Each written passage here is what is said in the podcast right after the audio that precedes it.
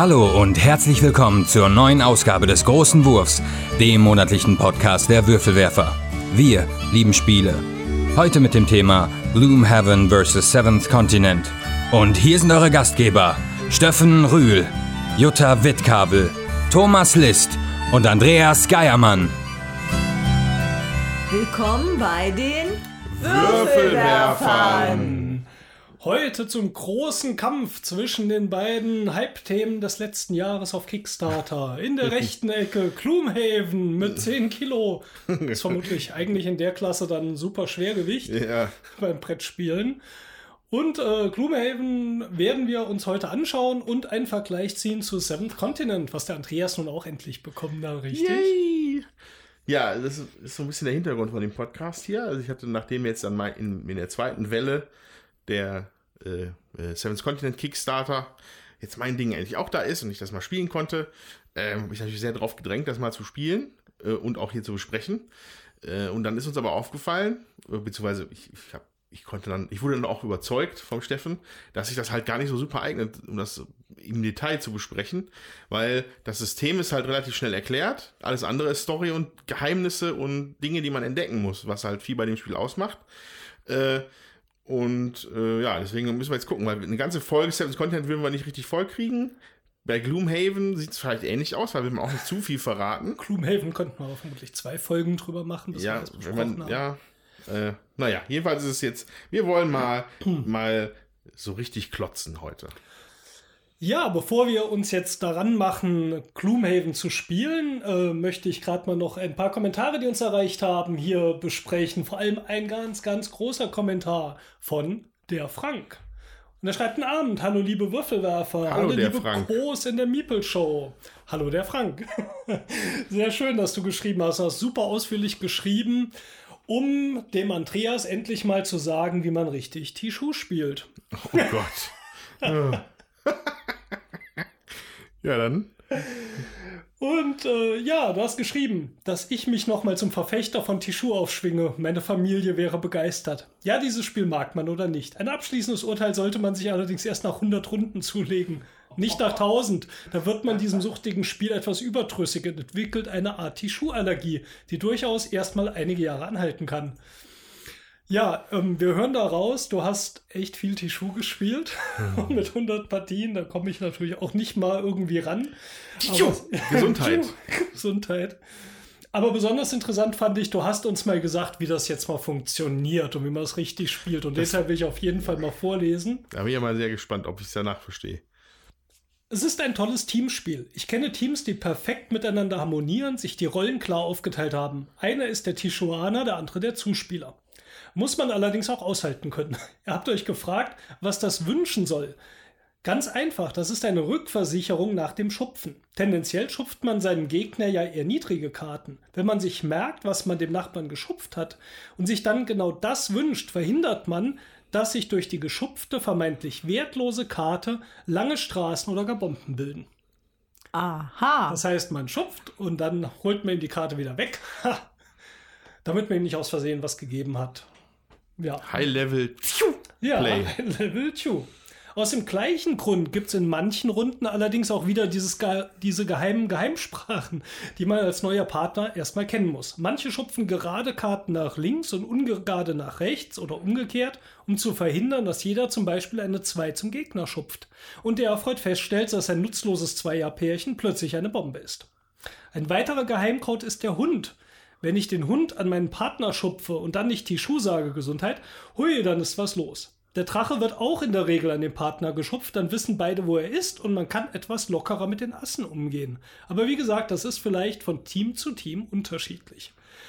Liebe Leute da draußen, wenn ihr jetzt gerade Bahnhof und Niesen und Hund verstanden habt, das ist Geht's durchaus so richtig. Hört unseren Stichspiel-Podcast, da haben wir Tishu besprochen.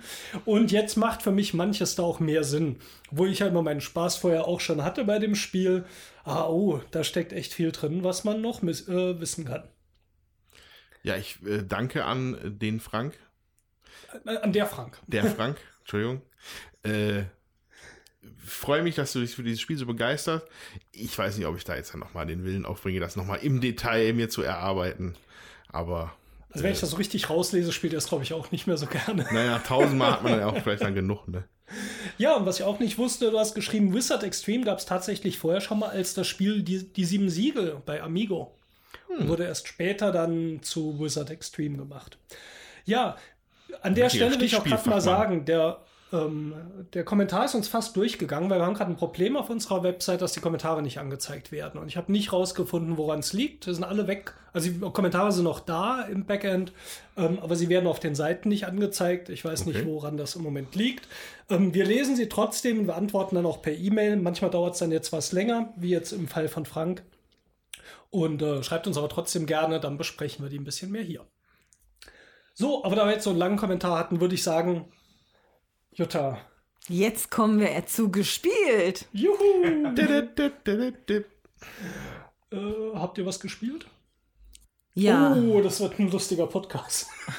also ich höre schon, der Steffen hat mehr gespielt. Möchtest du anfangen oder? Ähm, Ja, kann ich mal machen. okay, das Lachen liegt jetzt daran, dass das jetzt der achte Versuch ist, diese Stelle mal aufzunehmen. ja, jedenfalls habe ich im April doch einiges gespielt, auch wenn es ein bisschen weniger war als in Vormonaten. Der äh, Führer auf jeden Fall meistgespieltes Spiel ist Kribbeln. Lustiges kleines Würfelspiel. Könnt ihr auch mal selbst nachgoogeln, finde ich immer wieder nett. Ähm, sehr schönes Spiel. Wir haben ein Mystery Game ausgepackt, das in der Meeple Show zu sehen ist bei Nils Herzmann. Die findet ihr auf YouTube. Und da kam Bora Bora aus der Packung von Stefan Feld. Und äh, ja, das haben wir zweimal gespielt richtig? und fand ich echt gut. Ich habe ja selten Stefan Feld Spiele, die mich so begeistern oder begeistern. Ist ein Tick zu viel gesagt, aber fand ich echt gut. Ja, das ist ähm, schon sehr tricky gewesen. Also was mich, ähm, der Steffen hat mich mehrfach abgezogen. Er hat da nämlich Strategien entwickelt und mehrfach die gleichen Plättchen sich gesammelt. Und ähm, das war ähm, für mich natürlich unschön, aber das ist auch ein Spiel, wo einfach man noch viel machen, lernen kann. Ja. Könnt ihr vielleicht mal einen groben Überblick über Bora Bora geben? Ja, also ist fast echt schwierig, weil das so viele Komponenten hat, die jetzt auch thematisch nicht so verbunden sind. Ähm, puh. Ich So, fang mal an, ne? Versuch's mal. Also man hat mehrere Karten ausliegen mit Aktionen und die aktiviert man durch Würfel. Und wenn da ein, ein man kann einen niedrigen Würfel immer dazulegen, um die gleiche Aktion zu, zu machen wie vielleicht der Vorgänger. Ähm, und ähm, ja, dann auch die Aktion zu machen. Höhere Würfel gehen nur durch Sonderkarten. Sonderkarten kriegt man auch über bestimmte andere Aktionen. So, man äh, versucht, ähm, man hat Aufträge zu erfüllen. Um diese Aufträge zu erfüllen, muss man bestimmte Aktionen eben machen, sag ich mal. Man kann sich auf der Karte ausbreiten, ähm, die es gibt, um bestimmte, ähm, ja, um Zu Siegpunkte ja. zu bekommen und ähm, ist alles sehr, sag ich mal, miteinander verflochten. Ja, die, ähm, die Aufgaben, ähm, die man hat, ähm, äh, beziehen sich eben auf die Aufträge. Man muss Muscheln sammeln, man muss äh, vielleicht bestimmte Orte mehrfach bereisen, also wo bestimmte Fischsorten sind, sag ich mal. Man muss Rohstoffe sammeln, damit man so ein Nebentablett, was man hat, äh, äh, voll machen kann, entweder mit Rohstoffen oder mit Gebäudeteilen. Das gibt dann zusätzlich auch nochmal Siegpunkte. Und man muss versuchen, für sich die beste Strategie äh, rauszusuchen, ohne dass der Gegner ein ähm, was kaputt macht. Wir haben mit, wir haben, glaube ich, zweimal zu zweit gespielt, oder? Ja. Und ich fand jetzt bei zwei Leuten kommt man sich da noch nicht so in die Quere. Da äh, der Steffen hat mir schon mal den einen oder anderen Zug kaputt gemacht, weil er einen niedrigen Würfel auf eine Links gesetzt hat, wo ich unbedingt noch hin wollte und keine Karte hatte, dass ich das dann trotzdem noch machen kann. Das war ganz schön doof. Ähm, also man, stimmt. Ja, man kann natürlich, also man kann dem Gegner auch Züge Mhm. kaputt machen. Ich denke, dass das bei äh, vier Leuten noch unübersichtlicher wird, aber natürlich aufgrund der Menge der Leute, die dann eben auf dem Spielplan, sag ich mal, Mhm. vorhanden sind, mit Orten, die man vielleicht bereisen will, äh, ist es dann auch so, dass man sich da vielleicht etwas mehr ins Gehege kommt. Ja, So. also es ähm, ist auch so, dass äh, das nur die erste Runde eigentlich oder die erste Phase von der Runde ist, wo man jeder diese drei Würfel einsetzen kann. Ich sage mal kurz, dieses Bereisen führt eigentlich dazu, dass man Hütten auf dem Spielplan aufstellt. Und wer als letzter seine Hütte in Gebiet gestellt hat, äh, der bekommt nachher die Punkte für den Fischgrund, die daneben liegen. Das heißt, muss man so ein bisschen gucken, dass man sich nicht zu früh ausbreitet, obwohl man dafür wieder die Rohstoffe halt bekommt, die man braucht. Dann gibt es noch diesen Mechanismus, wenn, nachdem diese Würfeleinsetzphase fertig ist, man kann auch Leute anheuern sozusagen. Man kann sein Volk aufbauen. Das sind auch Blättchen, die werden ausgelegt. Die erlauben mir, die gibt es in der Form von Männern und Frauen, die erlauben mir in der zweiten Phase einmal eine Männerplättchenart und eine Frauenplättchenart zu aktivieren. Wenn ich mehrere von einer Art habe, werden die dann aufaddiert. Also versuche ich eventuell auch mehrere gleiche Plättchen, mehrere gleiche Frauen, die zum Beispiel dann, ich weiß nicht mehr, was die machen. Muscheln geben die Frauen, wenn man sie runterschiebt. Ja, aber ich meine jetzt als Aktion, nicht beim Runterschieben. Ja, man kann, Zusatz, man kann entweder bauen, man kann sich äh, umsonst ein Plättchen noch nehmen, Ja. man kann, ja, man kann äh, eine Karte nehmen, also Genau. Dann kann man die also auch noch tätowieren, beziehungsweise zum Muscheln sch- sammeln schicken. Dann werden diese Plättchen nochmal so leicht versetzt Runtergeschoben. runtergeschoben. Äh, für, diesen, für diese Muscheln kann man sich wieder Schmuck kaufen, der Siegpunkte gibt, der ausliegt. Dann gibt es noch die Priester, die so ein Mehrheitensystem. Auf einer, also ihr merkt, das ist echt schwer, das kohärent so rüberzubringen, dass ihr jetzt versteht, was da ist. Aber es ist komplex und es funktioniert ganz gut, wie die Sachen zusammenspielen. Aber es ist natürlich ähm, sehr von der Mechanik getrieben. Also ich hatte zwischendurch das Gefühl gehabt, ich spiele in so einer mathematischen Formel. Der äh, Designer ist ja auch äh, Mathematiker. Mathematiker, Stefan Feld, und irgendwie merkt man das. Also ich glaube, der hat ein großes Konstrukt, äh, der kann vermutlich sagen, wie viel X äh, eine verschobene Muschelfrau im Gegenwert vom Gebäude beim Fünferweg auf der Insel oder so. So fühlt es sich irgendwo an. Aber ich fand es trotzdem gut. Also es war, hat mich jetzt in dem Fall mal nicht gestört.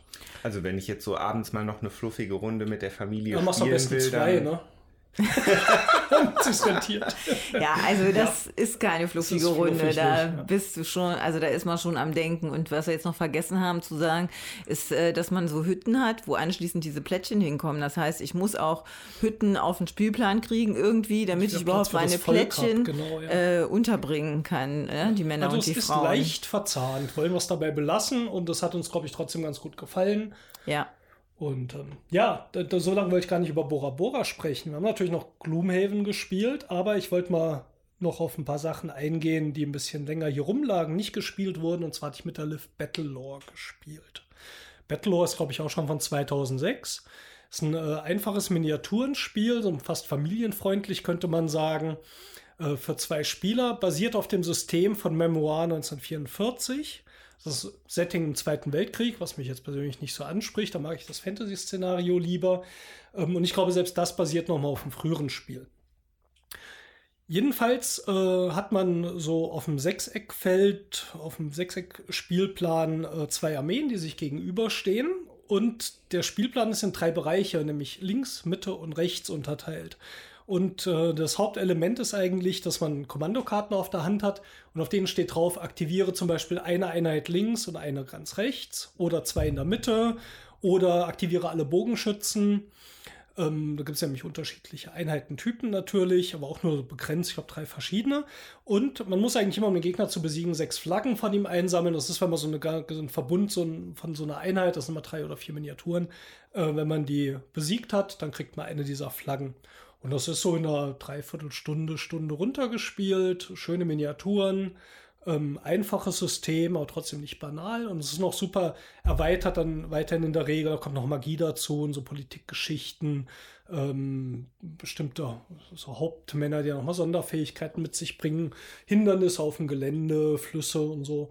Und äh, das gefällt mir sehr gut. Das heißt, Battlelore ist schon älter, kriegt man auch nicht mehr so ganz so leicht. Ich glaube, die Neuauflage ähm, die es jetzt gibt, habe ich zumindest mal gehört, soll im Universum hier von ähm, Dingens. hm? Dingens. Äh, Iron and Fire and Ice. Ähm, wer ist auf Game Deutsch? of Thrones? Game of Thrones. Auf Deutsch, ja. Auf Deutsch Game of Thrones.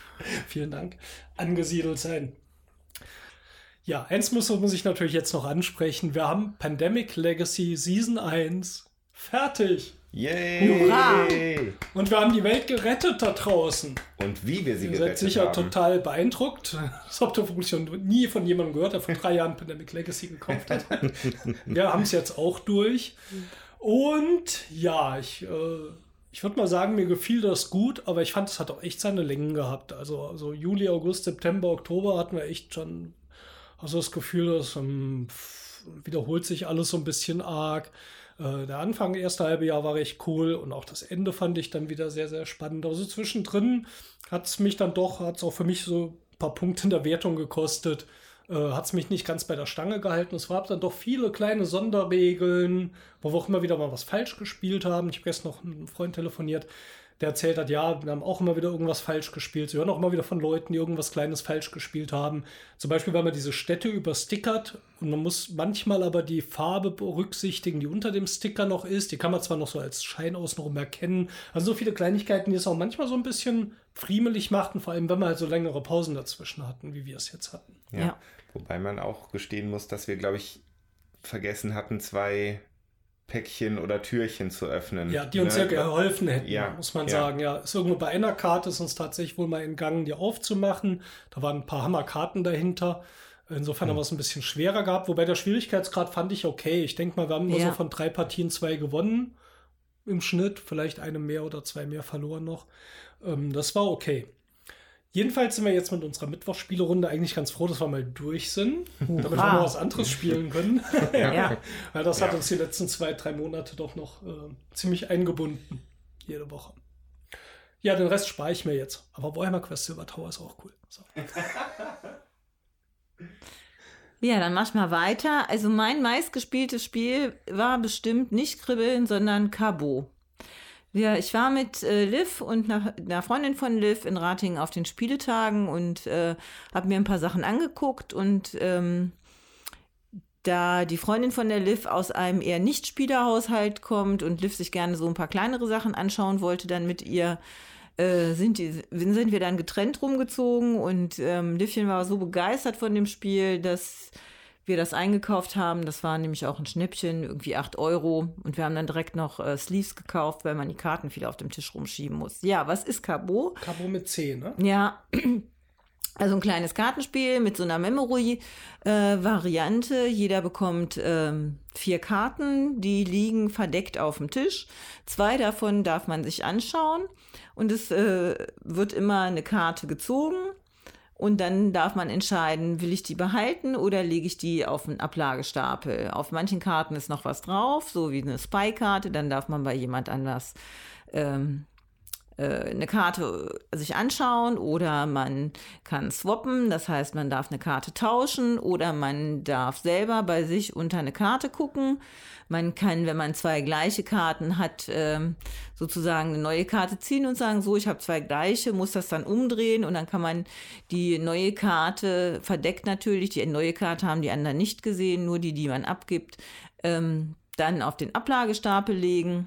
Man darf sich auch was vom Ab vielleicht gerade mal sagen, das hat den Vorteil, ich glaube, es gewinnt der, der am Ende unter seinen vier Karten die wenigsten Punkte liegen hat. Richtig. Genau, insofern ist, wenn Genau. man so eine Karte los wird, gut, weil sich das dann weniger aufaddiert. Genau, und ähm, man äh, darf auch Karten vom Ablagestapel nehmen, aber man darf dann die Aktion halt nicht mehr ausführen. Also sprich, habe ich eine Swap-Karte auf dem Ablagestapel und ich nehme mir die, dann darf ich dieses Swappen nicht mehr tun. Das darf ich nur, wenn ich die vom verdeckten Stapel äh, nehme, sag ich mal, und dann die Karte ausspiele.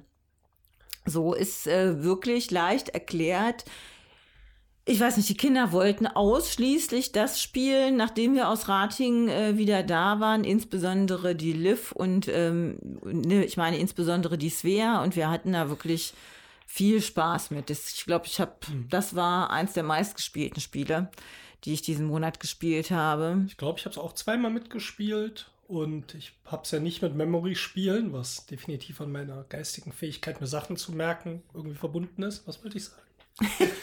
ja, aber das ist echt cool. Also Cabo fand ich wirklich witzig. Äh, ist schön. Auch wenn ich mich dann doch wieder geärgert habe. Ich dachte, ich habe mir eben die Karte angeguckt. Ich kann mir nicht mehr eine Zahl zwischen 0 und 10 für ein paar Minuten merken. Na, es sind jetzt Karten zwischen 0 und 13 und das Deswegen. Ja.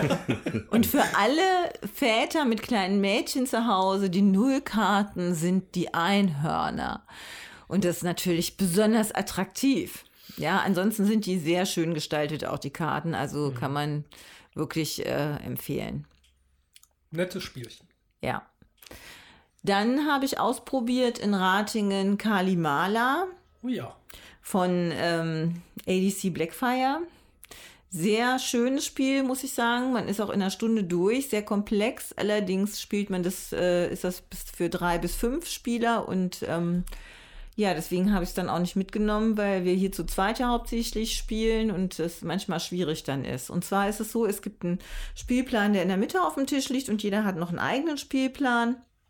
Man äh, muss sein Lager ausbauen mit Seide. Diese Seide muss man transportieren zu anderen ähm, Städten auf diesem Hauptplan und man kann auch ähm, andere Rohstoffe entwickeln und damit eben Kate, also Häuser bauen, Kathedralen ausbauen, sag ich jetzt mal, ne? also Bauwerke oder Monumente. So, und das passiert alles über einen äh, besonderen Aktionsmechanismus, der äh, ein 3x3 großes Feld äh, beinhaltet. Und äh, zwischen diesen Feldern, äh, Hauptpunkten, sind halt äh, nochmal Lücken, wo man so eine Scheibe draufsetzen kann. Und wenn ich diese Scheibe, sag ich mal, in die Mitte von diesen zwei ähm, Aktionsfeldern lege, dann äh, darf ich beide Aktionen ausführen. Das heißt, ich kriege dann entweder Ziegel oder ich darf reisen oder ich produziere Seide und solche Sachen. Und habe ich zum Beispiel zwei Kantors, mache ich Doppelseide. Ja, habe ich schon äh, zwei Städte einmal angereist und da gebaut dann äh, oder in zwei Städten gebaut, dann kann ich äh, auch zwei Städte ähm, zu zwei Städten was transportieren, wenn ich auf dieses Transportfeld gehe. So, und ähm, man hat auch immer noch eine Auftragskarte, die man erfüllen muss. Und es gibt eine Auftragskarte am Ende vom Spiel, die erfüllt werden muss, wo man Siegpunkte kriegt. Ähm, was ich schön finde, ist diese Punkte, dieses 9x9 große Feld, da werden die Plättchen variabel äh, gelegt. Und es gibt auch noch Wertungen, die man auslöst, indem man, ähm, indem man die vierte Scheibe ähm, auf den Stapel legt und dann wird die unterste weggenommen und mit diesem Stein wird dann die Wertung ausgelöst. Auf dem Hauptplan gibt es halt 15 Wertungsplättchen, die äh, dann nacheinander abgearbeitet werden und die werden auch jede, ähm, jedes Spiel neu ausgelegt. Da gibt es auch keine besondere Reihenfolge, also das ist auch variabel. So dass man dann eigentlich jedes Mal wieder ein komplett neues äh, Setting hat, wenn man aufbaut. Das gefällt mir gut. Das Spiel ist kurz, das gefällt mir auch gut. Also man ist in einer Stunde oder vielleicht 75 Minuten durch. Fand ich super für so ein komplexes Spiel. Also kann ich nur empfehlen. Gemacht hat das Fabio Lupiano bei ADC Blackfire erschienen. Ja, wem das nichts sagt, und mir sagt das auch nichts, das ist auch sein erstes Spiel laut Boardgame Geek. Aha. Hm. Aber Einstieg. War schön, ja? War sehr schön, hat mir total gut gefallen. Also würde ich auch ähm, ja jederzeit gerne spielen. Wie gesagt, wir haben es jetzt nicht. Ähm, vielleicht ergibt sich bei wem anders mal die Gelegenheit. Okay, Tommy. Ja, wo wir schon bei der Mittwochsspielerunde waren eben, da haben wir doch tatsächlich mal, als Steffen in der Republik irgendwo unterwegs war, haben wir mit, also Jutta, Julian und ich haben Food Chain Magnat gespielt. Stimmt. Oder Mag Magnate. Food Chain Magnate. ähm, ja, also Magnat oder Mag Magnate, wie auch immer, ich weiß es nicht. Wir haben es auf jeden Fall gespielt. Auch ein sehr komplexes Spiel. Man hat eine, ja, ich sag mal zufällig erstellte Karte, die aus Straßen und Häusern besteht und jeder spielt halt eine Restaurantkette und versucht Waren zu produzieren und Geld zu verdienen. Das Geld ist eigentlich das Wichtigste. Ja. ja, und ähm, dazu stellt man Angestellte ein, die bieten einem dann Fähigkeiten. Ähm, ne, zum Beispiel kann das eine Kellnerin sein, die einem was mehr Einkommen bringt. Es kann ein Koch sein, der einem äh, dann hilft, eine bestimmte Art Speise zu bereiten. Also es gibt eigentlich nur zwei Arten Speisen, nämlich Burger und Pizza und dann gibt es halt zusätzlich noch Getränke. Ist doch so in echt auch. Ja. Man, man, muss Werbung machen, um halt bei der potenziellen Kundschaft Interesse für die Produkte zu wecken, damit die die auch kaufen. es ist, also, es würde für mich jetzt auf jeden Fall zu weit führen, das im Detail zu erklären. Ich fand, es war, war oder ist ein tolles Spiel, das ich gerne nochmal spielen wollen würde. Es war für Jutta und mich die erste Runde, für Ja. Julian die dritte. Das hat man auch gemerkt. Das hat man sehr gemerkt, wobei Jutta, du bist ja noch halbwegs an Julian drangekommen, aber ich hatte halt am Anfang einfach mal mir so gedacht, so, du probierst jetzt was anderes aus als die anderen, ne, mit ein bisschen Abwechslung Gegen ins Julian Spiel. immer eine schlechte Idee. Und also es, ich weiß nicht, inwieweit man das jetzt von einer Runde wirklich beurteilen kann, aber ich hatte das Gefühl, dass es ein Spiel ist, das äh, sehr wenig verzeiht. Ja. Wenn man Fehler macht, ich glaube, da ist man ganz schnell sehr stark abgehangen und Mhm. mir ging es auf jeden Fall in der Runde so. Also ich hatte, ich Ja. hatte nach hinten raus wirklich nicht den Hauch einer Chance. Trotzdem ein Spiel, das mir Spaß gemacht hat und das ich auch auf jeden Fall nochmal spielen würde. Interessant fand ich noch, dass ich mit meiner Blues Bar ausschließlich Burger verkauft habe, während Julian mit seiner Burgerkette hauptsächlich Getränke verkauft hat. Aber ich meine, gut. Das, äh, Ja, also man muss gucken einfach, dass man wirklich äh, sich gut positioniert auf dem Spielplan, dass man nah an bestimmten Sachen ist. Das heißt, da gibt es Straßenplan oder so? Ja, es gibt einen Straßenplan und man setzt sein Häuschen, also sein Restaurant. Und äh, der Thomas war noch vor mir dran und es gab eigentlich eine gute Ecke, wo er es hätte platzieren können und er hat es nicht gemacht, sondern hat sich da irgendwie ins Abseits gesetzt und ich habe gedacht, mein Gott, warum geht er denn da nicht hin? Das ist die einzige möglich, mögliche äh, Chance, sag ich mal, um noch einigermaßen Geld zu gewinnen, äh, Einspruch. verdienen. Ja. ähm, Stattgegeben. ich glaube nicht, dass ich vor dir gesetzt habe. Ja, aber es gab eigentlich nur noch ein, wenn du nach mir gesetzt hast, es gab trotzdem nur einen Platz, wo das sinnvoll gewesen wäre, noch hinzusetzen. Und du hast ganz woanders hingesetzt. Also damit hast du dich schon einfach von zwei Nee, äh, nee, Ketten- es war aber so. Ich glaube, ich glaube, für mich war der Punkt gewesen, der, der Platz, von dem du jetzt sprichst, da war ich mir sicher, dass das dann darauf hinauslaufen wird, dass wir beide Das uns äh, um, die, um ein Gebiet streiten werden und Julian halt der lachende Dritte ist, der eh schon den Vorteil hat, weil er das Spiel kennt und weil Julian einfach eh jedes Spiel gewinnt. Entschuldigung, das stimmt natürlich nicht, aber fast. Also, ähm, und alleine aus diesem Grund habe ich mich woanders hingesetzt, wo ich halt dachte, dass es ein guter Punkt war. Im Nachhinein stellte sich aber halt auch raus, dass halt manche Regeln einfach für uns noch nicht so klar waren und dass ich auch die Karte teilweise falsch gelesen habe und deshalb dieser Punkt eine totale Katastrophe war. Ah, okay.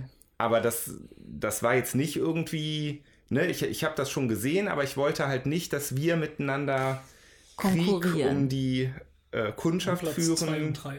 Genau, während Julian äh, in, in Ruhe abräumt, was er natürlich trotzdem gemacht hat. Wollte ich gerade sagen. Also, naja, aber egal. Also es ist auf jeden Fall ein Spiel mit einer hohen Lernkurve. Und äh, diese hohe Lernkurve macht sich dann eben auch bemerkbar, wenn man äh, mit äh, Leuten spielt, die das schon mal gespielt haben. Also nichtsdestotrotz würde ich es auch gerne nochmal spielen. Und die Zeit verging, sage ich mal, wie im Flug. Wir haben irgendwie um halb neun angefangen mit dem Erklären. Um halb zehn war die Regelerklärung zu Ende und dann waren wir um halb eins fast fertig. Und die Uhr war hier noch nicht umgestellt und zeigte halb zwölf an und der Thomas sagte, ach, es geht ja sogar noch.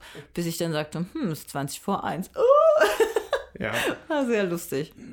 ja, das war am nächsten Morgen tatsächlich auch etwas bitter, aber Ja, naja. Ja, wenn ich das richtig verstanden habe, Food Chain Magnat war ausverkauft. Ja. Und Julian hatte es dann bestellt. Hat doch ganz lange drauf gewartet, auch noch auf den Briefträger und so. Wann Ja. kommt's denn? Und das ist bei Splotter Spellen erschienen und äh, gemacht haben das Jeroen Duman oder Dumen, Jeroen Dumen und Joris Wiersinger. Das klingt alles sehr holländisch. ja. Splotters Band ist ja auch aus Holland. Ja, und die, ähm, die Optik wird mich mal noch interessieren, weil ich fand, ähm, ich habe gehört, er sieht halt so 50s sehr stylisch aus. Ich fand, es sah auf den Bildern echt hässlich aus. Aber ähm, wie sieht das so in live aus? Also es ist jetzt nicht äh, so, wie ich jetzt sagen würde, wie man heute so Spiele aufmotzt. Also es sieht sehr retro aus tatsächlich, passt aber zu dem Spiel und bringt auch eine gewisse Übersichtlichkeit. Also ich denke, die ist auf jeden Fall angebracht, die braucht man auch auf dem Spiel. Ja. Wenn das jetzt alles noch mega bunt wäre, dann hätten wir überhaupt keinen Überblick mehr, wo, wie, was ist, wo man längs laufen kann, welche Leute zu wem gehen. Ähm, das äh, Von daher, ich glaube, ist es ähm, auch der Übersichtlichkeit äh, vielleicht geschuldet und man hat sich, glaube ich, gut Gedanken gemacht um das Design. Mhm. Also Sehr schön finde ich, wenn ihr auch sagt, es verzeiht nicht viel Fehler und man muss gut spielen, dass sie auf der Packung mit 100% würfelfrei werben. Ja, ja. Also, das, Also wenn was äh, schief läuft, bist du selbst schuld. Definitiv. Echt. Ja. Ja. ja. Mhm. ja, schön. Würde ich 100%. auch sehr gerne mal spielen, ja. Gut. Ähm, ja, was habe ich gespielt? Nicht so viel. Also, mh, es gab ein Spielewochenende seit dem letzten Podcast. Ähm, da ist aber viel nur eigentlich nur altbekanntes gespielt worden. Äh, was noch vielleicht erwähnenswert ist, wir haben auch noch mal eine Runde New Angeles gespielt. Äh, äh, treue Fans erinnern sich vielleicht an den Podcast vor einiger Zeit. New Angeles und Cyberpunk hieß ja, glaube ich. Ähm, ja, ich weiß nicht, das Spiel hat sich jetzt mittelfristig leider echt nicht durchgesetzt. So. Also ähm, die letzte Partie hat keinen Spaß gemacht. Alle waren irgendwie nachher, hatten nachher viel schlechtere Laune als vorher. Äh, ich denke, das Spiel wird jetzt verkauft. Also das hat es einfach nicht gebracht. Also das ist diese, also so ein ein kurzer Überblick, halt so ein Kooper, so ein, nicht semi-kooperatives, schon ein kooperatives äh, Spiel, wo, wo so Konzerne eine Stadt verwalten und immer Krisen abwenden. Äh, und einer davon ist ein Verräter. So, und da fängt es eigentlich schon an, weil ich, wir haben jetzt ja schon noch viel darüber gesprochen in der Gruppe. Äh, wir können uns nicht vorstellen, wie ein Verräter jemals das Spiel gewinnen soll. Weil es einfach viel zu schwer ist. Und sobald, es, sobald du auffliegst, äh, ist es ganz einfach gegen das, der, der, die, der, also die, die restlichen Spieler, das schweißt das sehr zusammen und du hast eigentlich keine Chance mehr, finde ich. Und äh, der Verdacht kommt sehr schnell, wenn du einmal gegen den Konsens der Gruppe äh, handelst, was du manchmal machen musst. Und äh, also ich, ich glaube, das Spiel wäre wahrscheinlich sogar besser ohne den Verräter. Hm. So, und äh, aber dann war der, der Reiz war nicht gegeben, weil es war nicht, es, es, es gab keine Herausforderung, es wurde nie knapp irgendwie. Es war irgendwie, es ist nicht, es ist vielleicht nicht ganz ausgereift. Hm. Ähm, schade, aber da sehe ich keine Zukunft für dieses Spiel bei mir. Ja, ist ja auch schade, weil wir, hatten es ja auch hier gespielt und äh, ich fand das durchaus interessant auch, auch wenn jetzt damals ja auch nicht die Spannung eben aufkam, wie jetzt beim Battlestar Galactica oder Ja. so. Ähm, wir hatten es ja noch eine Weile hier gehabt, aber es kam dann auch nicht mehr auf den Tisch. Also es war auch schon so ein Zeichen, wo man gesagt hat, so die Hürde war dann doch ein bisschen höher, das zu spielen. Und ja, das ist leider bei dem guten Ersteindruck dann geblieben. Ja. Wobei, als du damals hier warst, hast du ja auch schon ein paar Mal gespielt gehabt. Einmal hatte ich es, glaube ich, Ja, vorher gespielt mhm. gehabt. Also es war relativ neu damals. Ja. Äh, naja. Äh, ja. Aber nicht schlimm. Man kann, man, man kann nicht alle Spiele, es können nicht alle Spiele mega sein. Und äh, ja. So, dann habe ich natürlich äh, fleißig Seven's Continent gespielt, aber da sagen wir ja, wenn dann gleich was zu. So, ähm, aber ein anderes Spiel, was ich gerne noch mal jetzt hier äh, ansprechen würde, ist Hero Realms von äh, Robert Doherty und Kevin Castle. Äh, ursprünglich erschienen bei White Wizard. In Deutschland hier bei ADC Blackfire. Und äh, der Mann, der mir hier gegenüber sitzt, hat da tatsächlich die Übersetzung gemacht, richtig? Genau, äh, ich hatte das Spiel übersetzt. Wir haben eben kurz drüber gesprochen, äh, da wir jetzt manchmal Aufträge annehmen äh, aus dem Spielebereich. Ähm, wollen wir es gern transparent halten, nicht dass nachher heißt, du hast irgendwas im Spiel gemacht und jetzt wird es gut oder schlecht besprochen. Ich hatte Hero Realms übersetzt in die deutsche Fassung und das wollte ich nur vorausschicken. Disclaimer. Genau, Disclaimer. Also, was ist Hero Realms? Hero Realms ist, ähm, also grundsätzlich kann man erstmal sagen, das ist eigentlich sowas wie Star Realms. Nur was ist dann Star Realms? Aber ich, ich bleibe jetzt bei Hero Realms. Und Hero Realms ist ein, eine Art Deck-Building-Game, wie man es vielleicht von Dominion oder so kennt. In einem Fantasy-Setting auch. Nur ist es halt, äh, ist es gegeneinander. Also konkret gegeneinander. Man kämpft um Lebenspunkte, die man dem Gegner abzieht. Man haut ihm seine Kreaturen kaputt und, äh, und genau. Aber, aber das, das Grundprinzip ist halt, man hat zehn Handkarten. Das ist viel, viel davon ist Geld. Du hast, glaube ich, noch einen, einen kleinen Dolch dabei, klein, also nur kleinere Ausrüstung. Und dann hast du immer fünf Karten auf der Hand und davon kaufst du dir neue in deinen Pool, die erst auf den Ablagestapel kommen. Und wenn der einmal durch ist, werden alle gemischt und dann ziehst du neu. Dominion-Prinzip. So, und äh, ich finde, das hat mir bei Hero Rams eigentlich ganz gut gefallen. Ich, ich habe auch Star Rams zu Hause. Hero Rams hat mir jetzt ein bisschen besser gefallen. Ähm, erstmal, weil ich es ein bisschen hübscher finde, tatsächlich, als das Star Rams, rein von den Artworks her. Ähm, sonst ist es relativ deck nicht deckungsgleich, aber es ähnelt sich. Es, baut, es, es Mhm. baut aufeinander auf. Es gibt vier, vier Fraktionen. Äh, eine blaue, eine rote, eine grüne, eine gelbe. So, wie die Namen sind, das weiß ich jetzt gerade nicht. Ich habe es ja nicht übersetzt. Ähm, Ich hab's so vergessen. ähm, aber äh, halt, die, die- die spezialisieren sich halt in bestimmten relativ äh, handelsüblichen Kartenmechaniken von anderen Kartenspielen. Also äh, ähm, gelbe Karten gibt es oft, dass sie dir Lebenspunkte zurückgeben. Rote Karten erhöhen deine Kartenqualität, weil du Sachen entfernen kannst aus deinem Deck. Blaue geben, glaube ich, vor allem Kohle. Und ja. Ja, und dann baut man sich das da so ein nettes Deck zusammen. Eine Runde ist dann so in 20 Minuten durch. Mm, Ich habe das ja erstmal nur in der Basisversion gespielt, weil das Besondere an Hero Rams ist, es gibt auch noch Charaktererweiterungen. Dann spielst du nicht nur Fantasy-Typ A und Fantasy-Typ B, sondern du bist dann tatsächlich vielleicht der Magier oder der Dieb. Und du bekommst spezielle Decks am Anfang, da kommen noch Karten dazu. So, das habe ich noch leider noch nicht gespielt, werde ich jetzt bald mal machen, weil Hero Rams mir eigentlich ganz gut gefallen hat. Muss man wirklich sagen. Ist denn die Spielmechanik bei Hero Realms und Star Realms, Star Realms war richtig, ne? Mhm. Die, äh, die gleiche? Ja, ich glaube, man kann schon soweit sagen, dass es sehr ähnlich ist. Also es gibt so zwei Faktoren, die ich äh, bei den Spielen halt so als speziell mal empfinde im Vergleich zum Beispiel zu Dominion ist. Oft hast du Karten, die ähm, aktiviert werden, wenn du eine weitere gelbe Karte spielst. Also du spielst eine Karte und wenn du schon eine, eine der gleichen Farbe draußen hast, wird die mit aktiviert. Und das zweite ist, dass du bleibende Karten hast. Das ist nicht wie bei Dominion, dass du alles abräumst am Ende, sondern es gibt bei äh, Star Realms jetzt die Raumstationen Und bei Hero Rams die Wächter. die Wächter. Ähm, und die bleiben tatsächlich von Runde zu Runde liegen und die können auch verhindern, dass du überhaupt Schaden bekommst. Ja, die müssen als erstes abgeräumt werden. Mhm. Zumindest manche, ja, die Wächter, glaube ich, immer, ne? Mhm. Ähm, bei Star Realms gibt es diese Outposts in zwei Formen. Ja. Manche schützen dich, manche nicht. Ja. Und das, finde ich, waren so die Hauptänderungen. Und es gibt eben diese Auslage von fünf Karten, die jetzt nicht fix ist in der Mitte, sondern von so einem Nachziehstapel immer wieder aufgedeckt wird. Und äh, Star Realms hatte ich auch sehr, sehr gerne gespielt. Jetzt muss ich sagen, Hero Realms, vor allem auch die übersetzte Version, habe ich noch nicht gespielt. Liegt aber inzwischen hier. Ähm, das sollten wir mal noch nachholen. Deswegen kann ich zu Hero Realms tatsächlich gar nicht so viel sagen. Ich hatte damals keine spielbare Version bei der Übersetzung gehabt, sondern nur die Karten. Aber Star Realms hatte ich hier auch, glaube ich, schon mal erwähnt. Habe ich vor ein, zwei Jahren Ja. gerne gespielt und viel gespielt. Hast du auch Und ich verschenkt, ist ne? ähnlich. Habe ich auch verschenkt. Schönes Spiel. Ich denke, Hero Realms wird ähnlich sein. Genau. Das ist eigentlich von meiner Seite.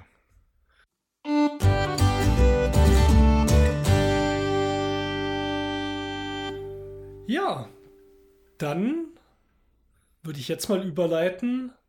Gloomhaven versus Seventh Continent. Dun. Dum, dum. Also es sind ja jetzt zwei Spiele, um jetzt äh, vielleicht mal ein bisschen über Kickstarter kurz zu sprechen. Also es sind beides Crowdfunding-Projekte gewesen, wobei ich Gloomhaven erst bei dieser zweiten Welle sozusagen mitbekommen hatte. Ich glaube, das erste war aber auch auf Kickstarter.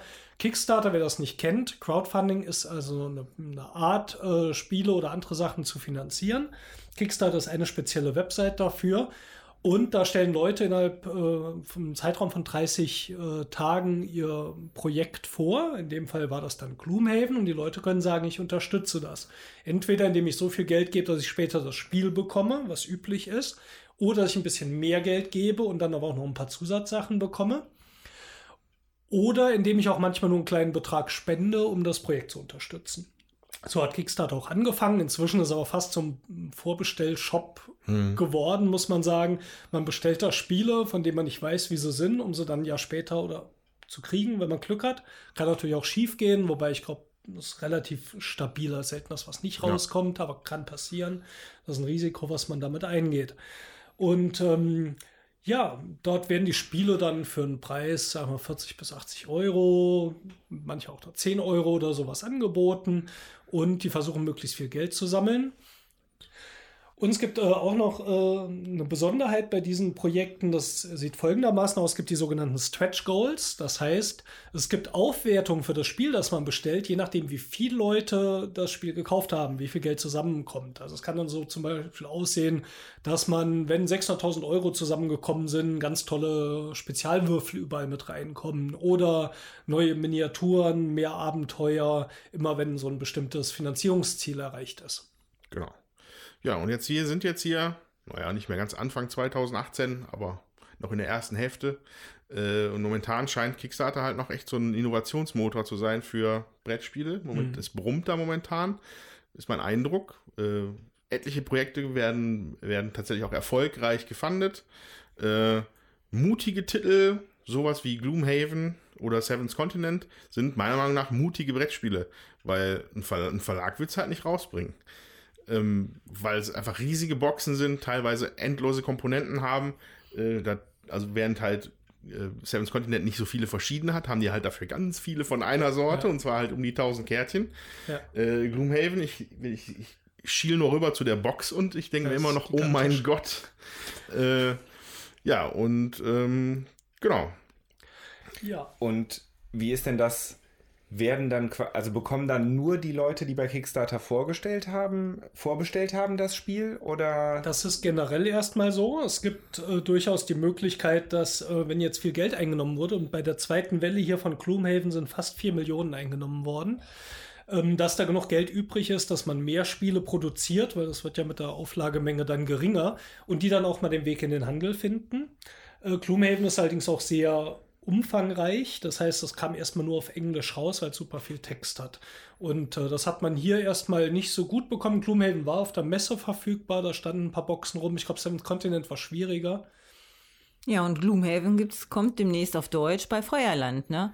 Also das, ähm, ja, da wünschte ich mir, wir hätten ein wenig länger gewartet, äh, weil ich bin des Englischen nicht ganz so mächtig und ähm, da sind immer viele Spezialausdrücke und die muss ich dann immer wieder nachgucken. Also sowas spiele ich dann hier mit so einem Dictionary neben mir, wenn es geht. Ähm, Das bin ich.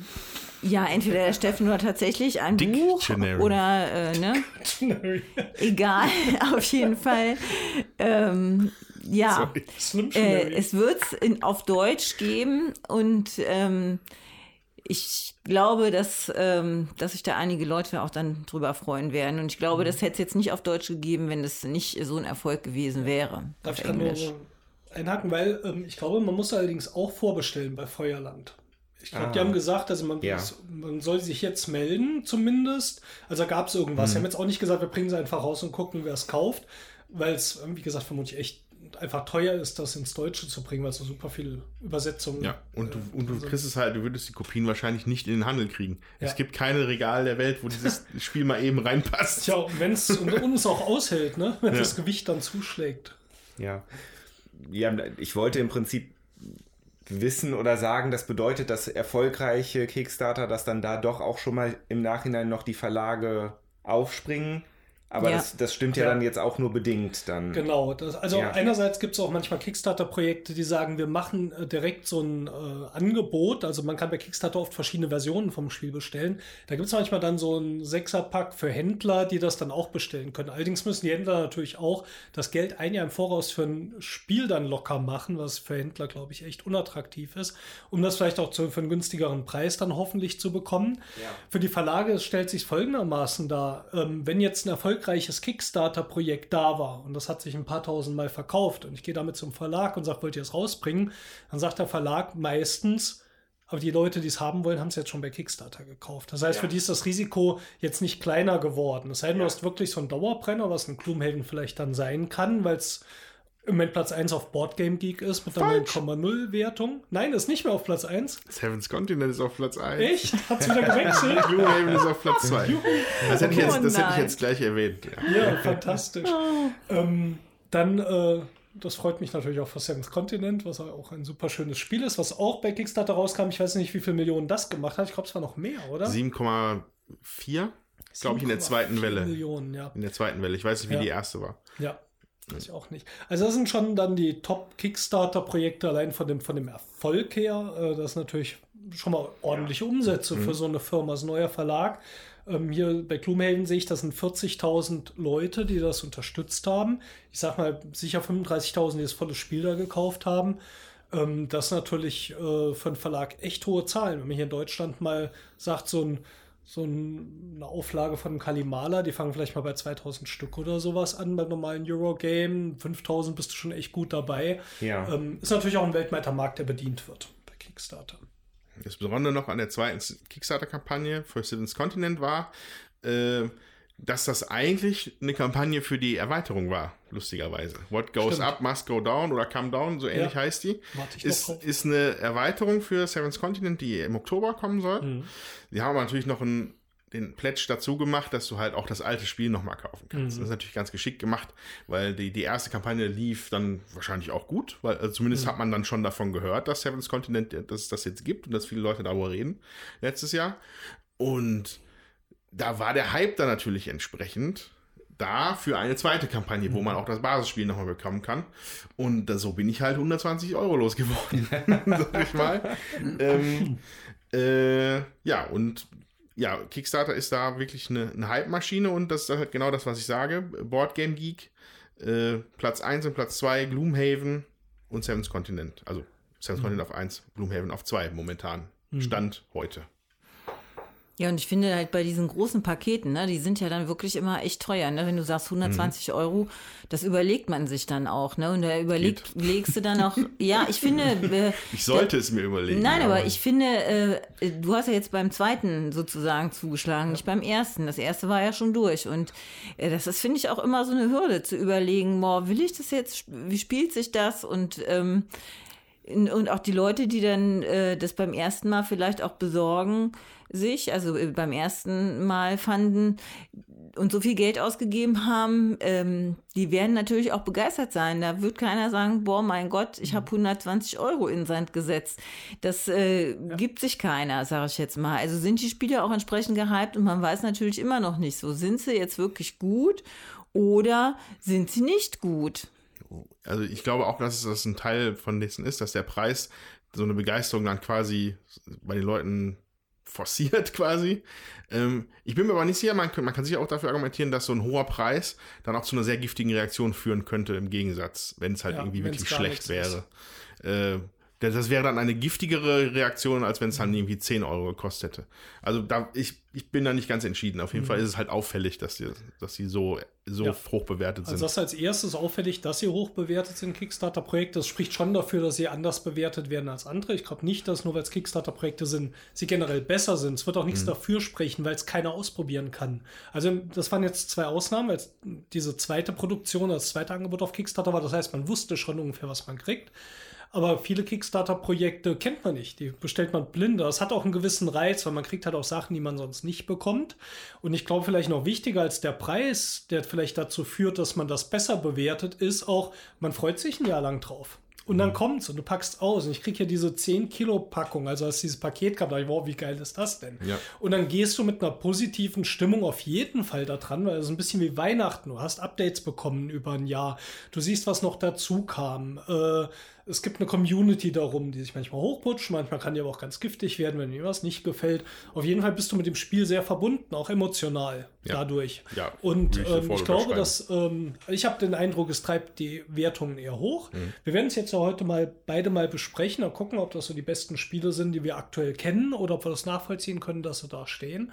Oder bin ich mal gespannt, wie ihr das alle so seht. Und also was ich halt finde, ist, ähm, der Preis ist ja recht hoch, aber andererseits äh, gibt es einen extremen Langzeitspielspaß, weil das beides, finde ich, so ein bisschen kampagnenmäßig aufgebaut ist.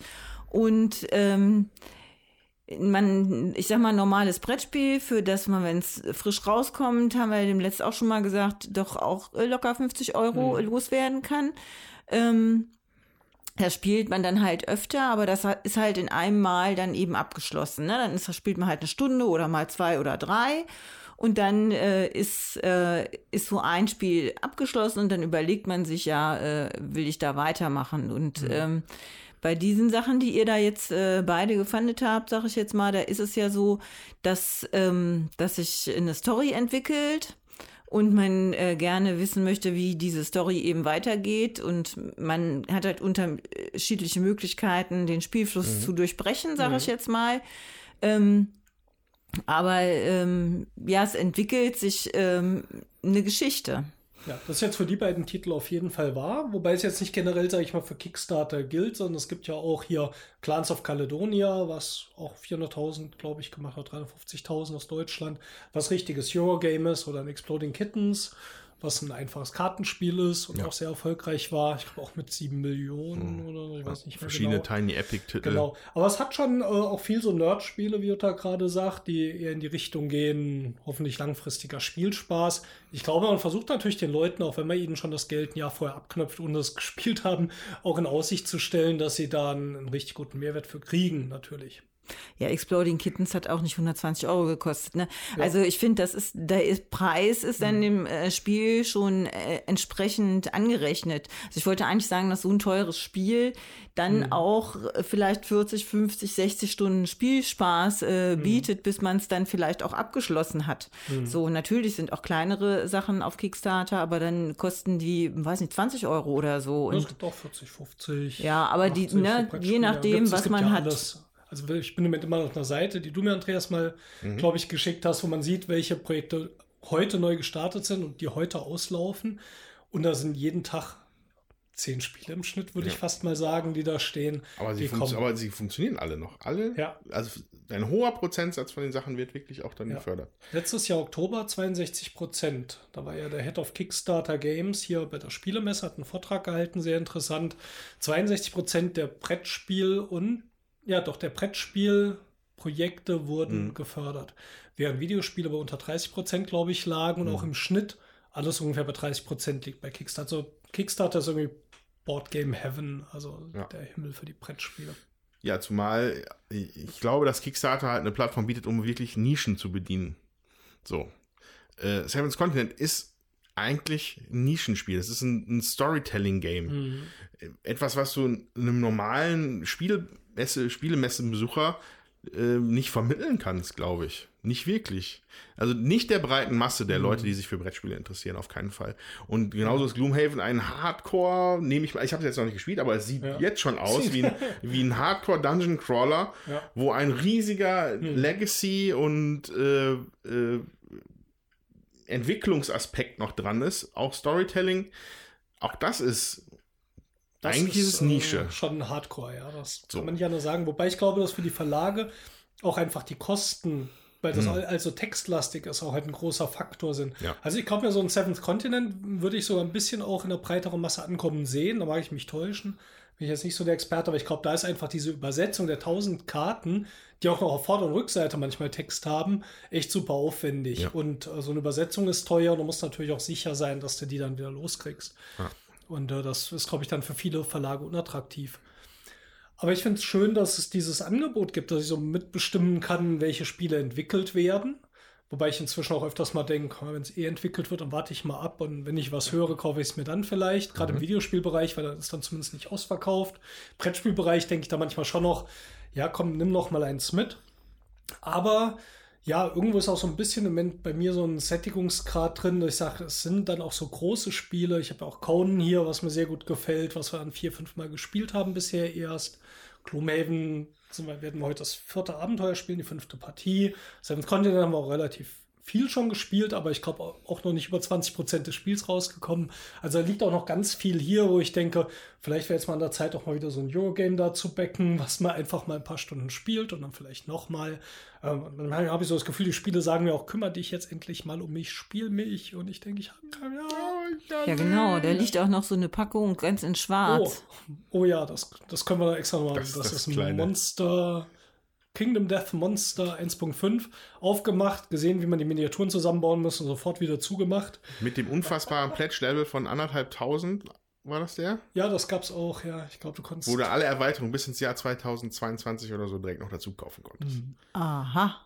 Ja, Ja, da geht's Sachen. Ja, ähm, gut. Gut. Aber wir wollen ja nicht nur über Kickstarter, wir wollen ja auch über Spiele sprechen.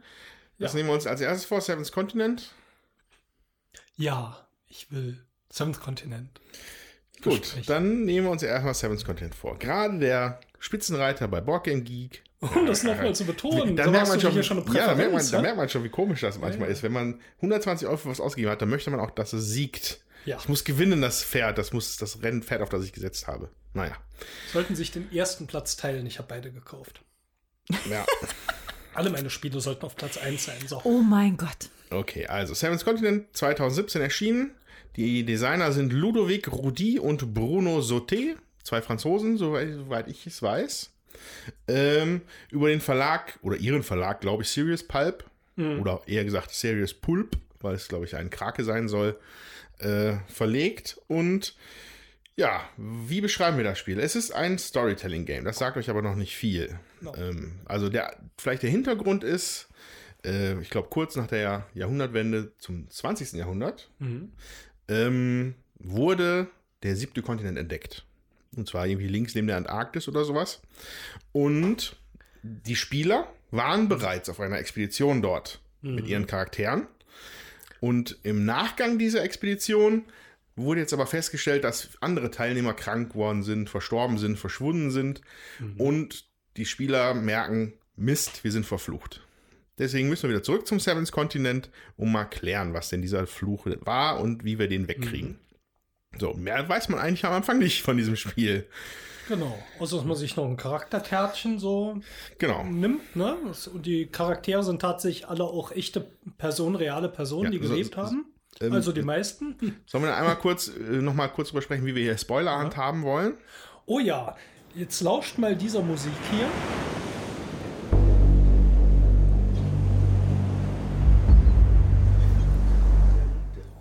Wenn diese Musik läuft, dann werden wir eventuell was von dem Spiel verraten, was euch, wenn ihr das spielt, vielleicht äh, eine Überraschung wegnimmt, den Spielspaß mindern könnte. Wir gucken schon, dass wir jetzt keine Sachen erzählen, die, die, die große Überraschung am Ende von irgendwas oder so. Ähm, aber es ist gerade im Bereich Seventh Continent echt schwierig, ähm, so das Spiel ein bisschen rüberzubringen, Ja. ohne ein bisschen was zu verraten. Deswegen haben wir uns gesagt, wir blenden die Musik ein, dann werden wir kurz danach anfangen, ein bisschen offener über das Spiel zu sprechen.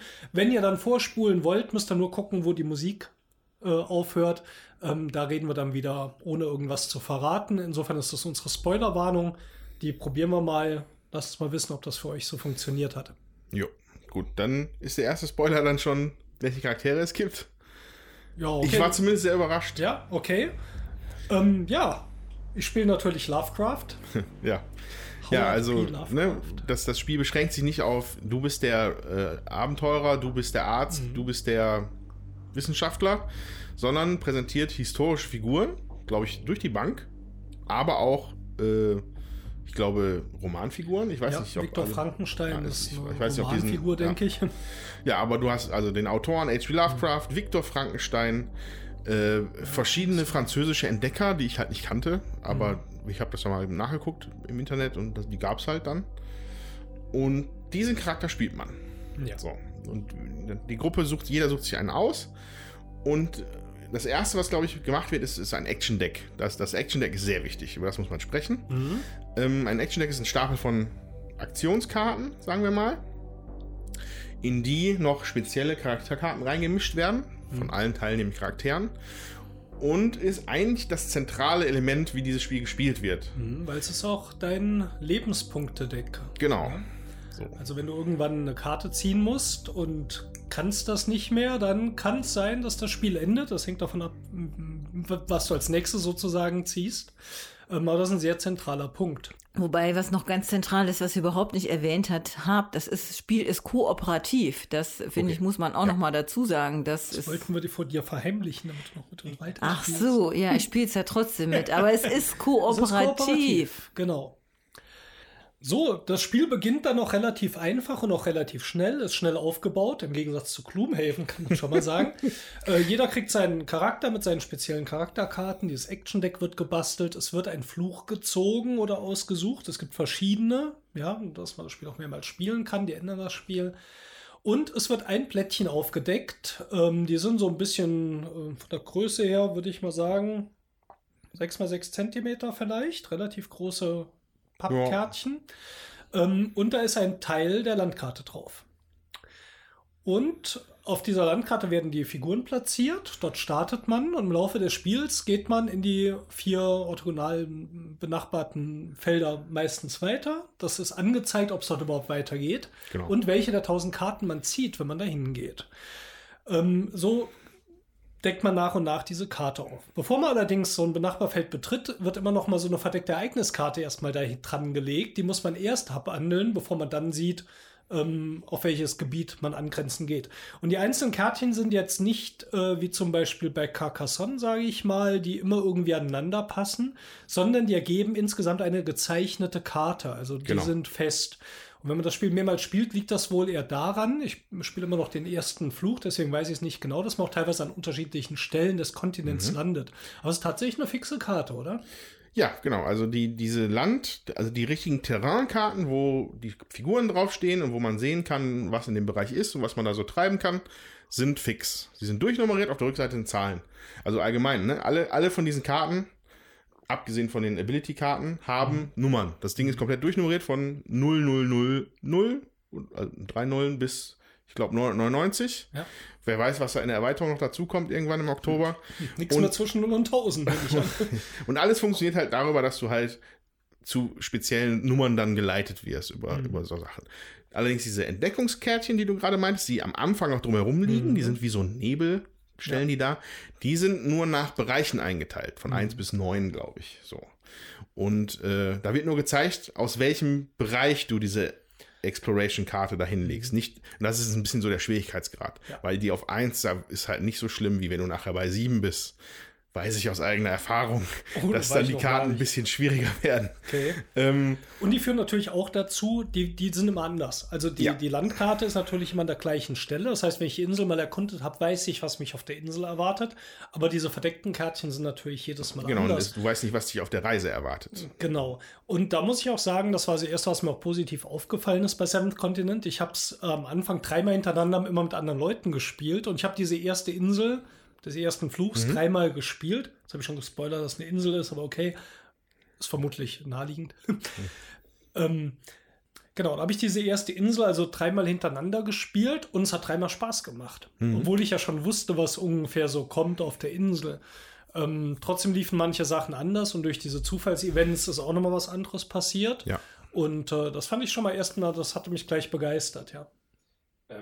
Gibt es eigentlich eine Mindestspielerzahl? Eins, eins bis vier. Kannst du auch solo Ah, ja. spielen. Ja. Ja. Mhm. Leider keine fünf. Hat, das, hat das schon jemand probiert? So? Ja, Ich nicht, nein. doch, ich habe auch schon mal Solo gespielt. Ich finde sowas generell mindestens zu zweit schöner.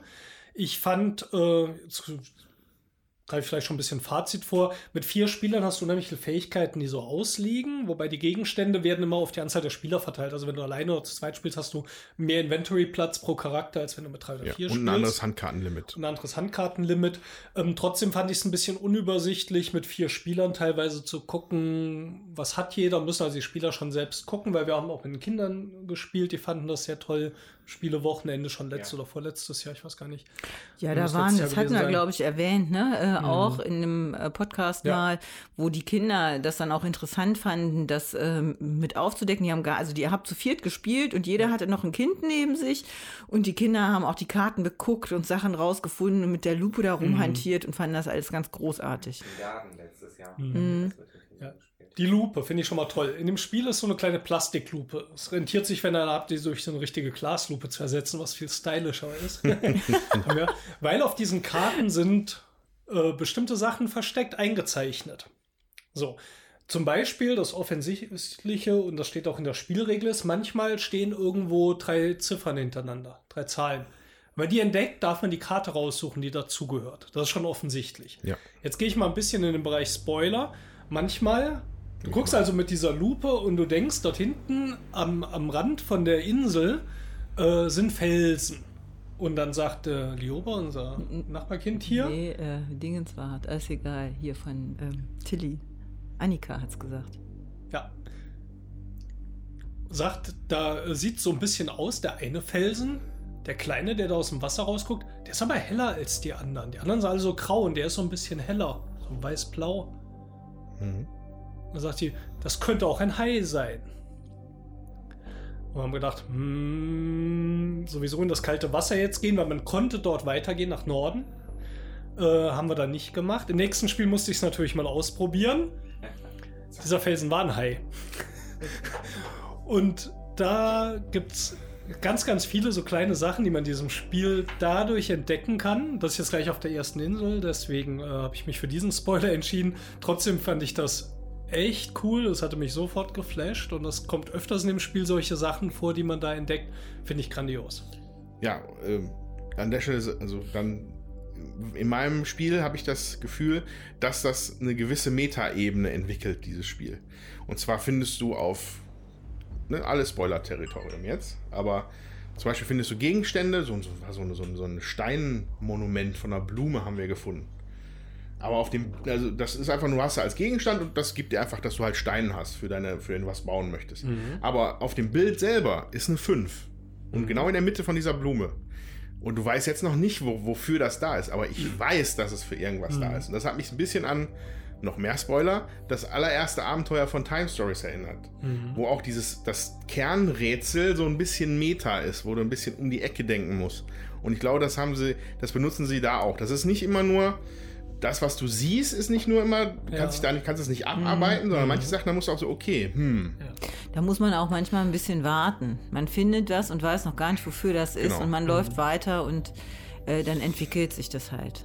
Ein anderer Punkt ist, dass man manchmal Sachen über diese Welt lernt, zum Beispiel welche Pflanzen essbar sind oder welche Pflanzen ähm, haltbare Lederriemen ergeben und ähnliches. Und diese Pflanzen sind dann auch auf die Karten gemalt. Das steht nicht da, dass sie da sind, sondern du musst gucken. Und du weißt, wenn diese Pflanze da ist, kannst du bestimmte Gegenstände leichter herstellen, was jetzt mit diesem System gleich der Aktionskarten wieder kommt. Ähm, weil du eben den passenden Rohstoff auf dieser Karte hast. Aber das steht auch nicht irgendwo drauf, sondern musst du eben auch gucken, ob diese Pflanze da ist. Die sind meistens ganz gut zu erkennen. Und so verbindet das so diese Erzählebene und Entdeckungsebene mit der Spielmechanik auf eine sehr, sehr schöne Weise. Ja. Manchmal kriegst du auch Hinweise durch die Grafik. Und jetzt nochmal, wir haben einen langen Spoiler, also es wird jetzt viel Musik laufen. Ähm, auf jeder Karte gibt es manchmal, oder nicht auf jeder, auf vielen Karten gibt es auch nochmal so drei Nummern, wo man sieht, da kann man eine andere Karte ziehen, man kann sich was genauer angucken, was auf diesem Feld jetzt gerade ist. Mhm. So, und an einer Stelle gab es eben die tote Möwe.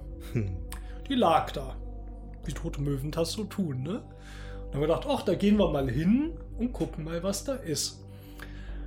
Und natürlich ist sie nicht ohne Grund gestorben. Wir natürlich dappig da reingelaufen, weil da waren diese heißen Quellen, die dann irgendwie nach oben gespuckt haben. Und ich glaube, die konnte man sogar so bisschen erahnen auf dieser Karte. Und dadurch ist diese Möwe gestorben. All, Und- allgemein die Beschreibung von den, was ja auf den Rückseiten der Terrainkarten normalerweise immer noch mal so ein, so ein Flair-Text. Ja. Du siehst dies und das ist das. Und überall steht schon, oh, hier ist es extrem heiß und hier schießt extrem viel Schwefeldampf aus dem Boden. Hm, ja, genau. Ja. Na. Ja, Ähm, was wir jetzt an dieser Stelle aber nochmal, ne, jetzt sind wir schon so begeistert von der Story und so, wir müssen auf jeden Fall vielleicht nochmal die Kernmechanik aufgreifen, das sind die Proben in dem Spiel. Äh, da, das, das, weil das auch mit dem Action-Deck zusammenhängt, wovon wir jetzt nicht mehr geredet haben. Ähm, auf den Spielerhelfen von Seven's Continent gibt es eine Übersicht über, ich glaube, 30 Proben oder so, die es in diesem Spiel gibt. Äh, eine ellenlange Liste, da, die jedes Pen und Paper außer DSA äh, von Neid erblassen lässt. Kämpfen, jagen, fischen, klettern, graben, sich orientieren, etwas ziehen, Balance halten, ausruhen, heilen, zuhören, Musik spielen, ähm, Und Co-Extrem, viel, viel. irgendwas zähmen, befreunden, beten. Das ist die erste Hälfte der Ja. Liste gewesen. Ja, also, ganz viele Sachen, die man machen also, kann. Die sind über, über Ereignisse sind die halt repräsentiert in der Welt, was auch wichtig ist, weil äh, H.P. Lovecraft zum Beispiel gut in Nachdenken äh, Proben wäre, da gibt es dann halt Boni drauf, aber jede Fähigkeit, äh, jede Probe wird gleich abgelegt und zwar hat sie eine, ein, ein ich würde mal sagen, ein Action-Card-Limit Mhm. Und, ein, und eine Anzahl an Erfolgen, die du haben musst. Auf den Action Cards sind neben einer Aktion, die sie halt machen können, auf der linken Seite Sterne. Entweder ganze, halbe oder gar keine. So, diese Sterne sind Erfolge. So, und jetzt nehmen wir mal eine, einfach mal eine Probe an. Steffen möchte, äh, Klettern. sieht da vorne eine Felsspalte im, im Wald, äh, im Wald. Fischbein im Wald. Ein Baum auf der Klippe. Ich, ich kletter jedenfalls hoch. Ja, also Ich fand's gut. jetzt nehmen wir einfach mal an, äh, wir nehmen einfach mal an, Steffen hat, sieht mit seinem Charakter eine Felsspalte im Berg. So, und die möchte er gerne untersuchen. So, dann gibt es höchstwahrscheinlich auf der Karte äh, das, so, so, ein- so, ein- so, ein- so, ein- so ein Ta- äh, Lupensymbol mit zwei Zahlen daneben. Mhm. So, die erste Zahl in so einem blauen Kästchen gibt an, wie viele Aktionskarten du von deinem Stapel dafür ausgeben musst. Mindestens. Mindestens. Mindestens. Mhm. So, das ist bei einfachen Aktionen ist es ganz oft null, Mhm. aber äh, also, also ne, wie viel du davon ausgeben musst. Die zweite Zahl gibt an, wie viele Erfolge du dann damit aufdecken musst, mit den Karten, die du dafür Mhm. ausgibst. So, und dann, also eine einfache Probe wäre zum Beispiel, du musst null Aktionskarten ausgeben und du brauchst null Erfolge. Das heißt, du kannst es automatisch machen und es kostet dich auch nichts. So, wenn es jetzt, sagen wir mal, etwas was beschwerlicheres ist, was viel Arbeit bedeutet, dann würde zum Beispiel kommen, dass die Probe vielleicht drei oder vier Aktionskarten erfordert und trotzdem nur null Erfolge. Das heißt, es zieht dir einfach nur Zeit, also Lebensenergie Karten ab. ab. Es zieht dir Karten vom Deck. Ähm, oder etwas ist total schwer, dann hast du halt ein, hat ein Limit von mindestens vielleicht eins und dann vier Erfolgen. So, und da wird es dann interessant. Da müssen die Spieler nämlich gucken, wie sie die Aufgabe bewältigen, indem sie zum einen ihre Fähigkeiten benutzen, um, da, um die Zahlen zu modifizieren auf dem, in der Probe, oder freiwillig mehr Karten zu ziehen von ihrem Aktionsdeck. Ja, also Karten ziehen heißt in dem Zusammenhang von diesem Aktionsdeck werden Karten aufgedeckt. Aufgedeckt. Man muss ja aber vorher festlegen, wie viele man nimmt. Man kann Genau. die nicht nacheinander aufdecken, aber ich sage, ich ziehe jetzt vier Karten, deck die auf und dann versuche ich die Sterne zusammen zu puzzeln, die halben. Genau. Und natürlich die ganzen nehme ich auch mit dazu. Manchmal gibt es auch zwei, äh, um auf die Anzahl der Erfolge zu kommen. Genau. So funktioniert dieses Probensystem. Und das ist sehr interessant, weil man eben auch mehr Karten üblicherweise ziehen kann. Nicht immer, meistens kann man mehr Karten ziehen, aber die Das- gezogenen Karten Gehen in den Discard. Also die werden abgeworfen danach. Eine davon darf man behalten normalerweise. Genau. Die wird dann, also eine von diesen, sagen wir mal, ich habe vier Karten aufgedeckt, die Probe hat geklappt.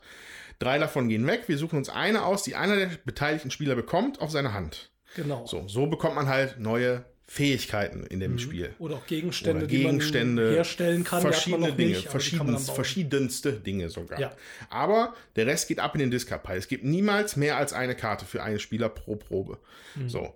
Und das führt halt dazu, dass sie das, das Ende des Spiels halt immer ein bisschen im Nacken hängt, weil wenn dein, wenn dein Ak- Aktionsdeck leer ist, Mhm. nimmst du nur den Discard-Stapel und fängst da an, von oben aufzudecken, bis das erstmal eine Curse-Karte auftaucht. Dann Mhm. ist das Spiel vorbei. Genau. In dem Aktionsdeck sind die Curse-Karten noch egal.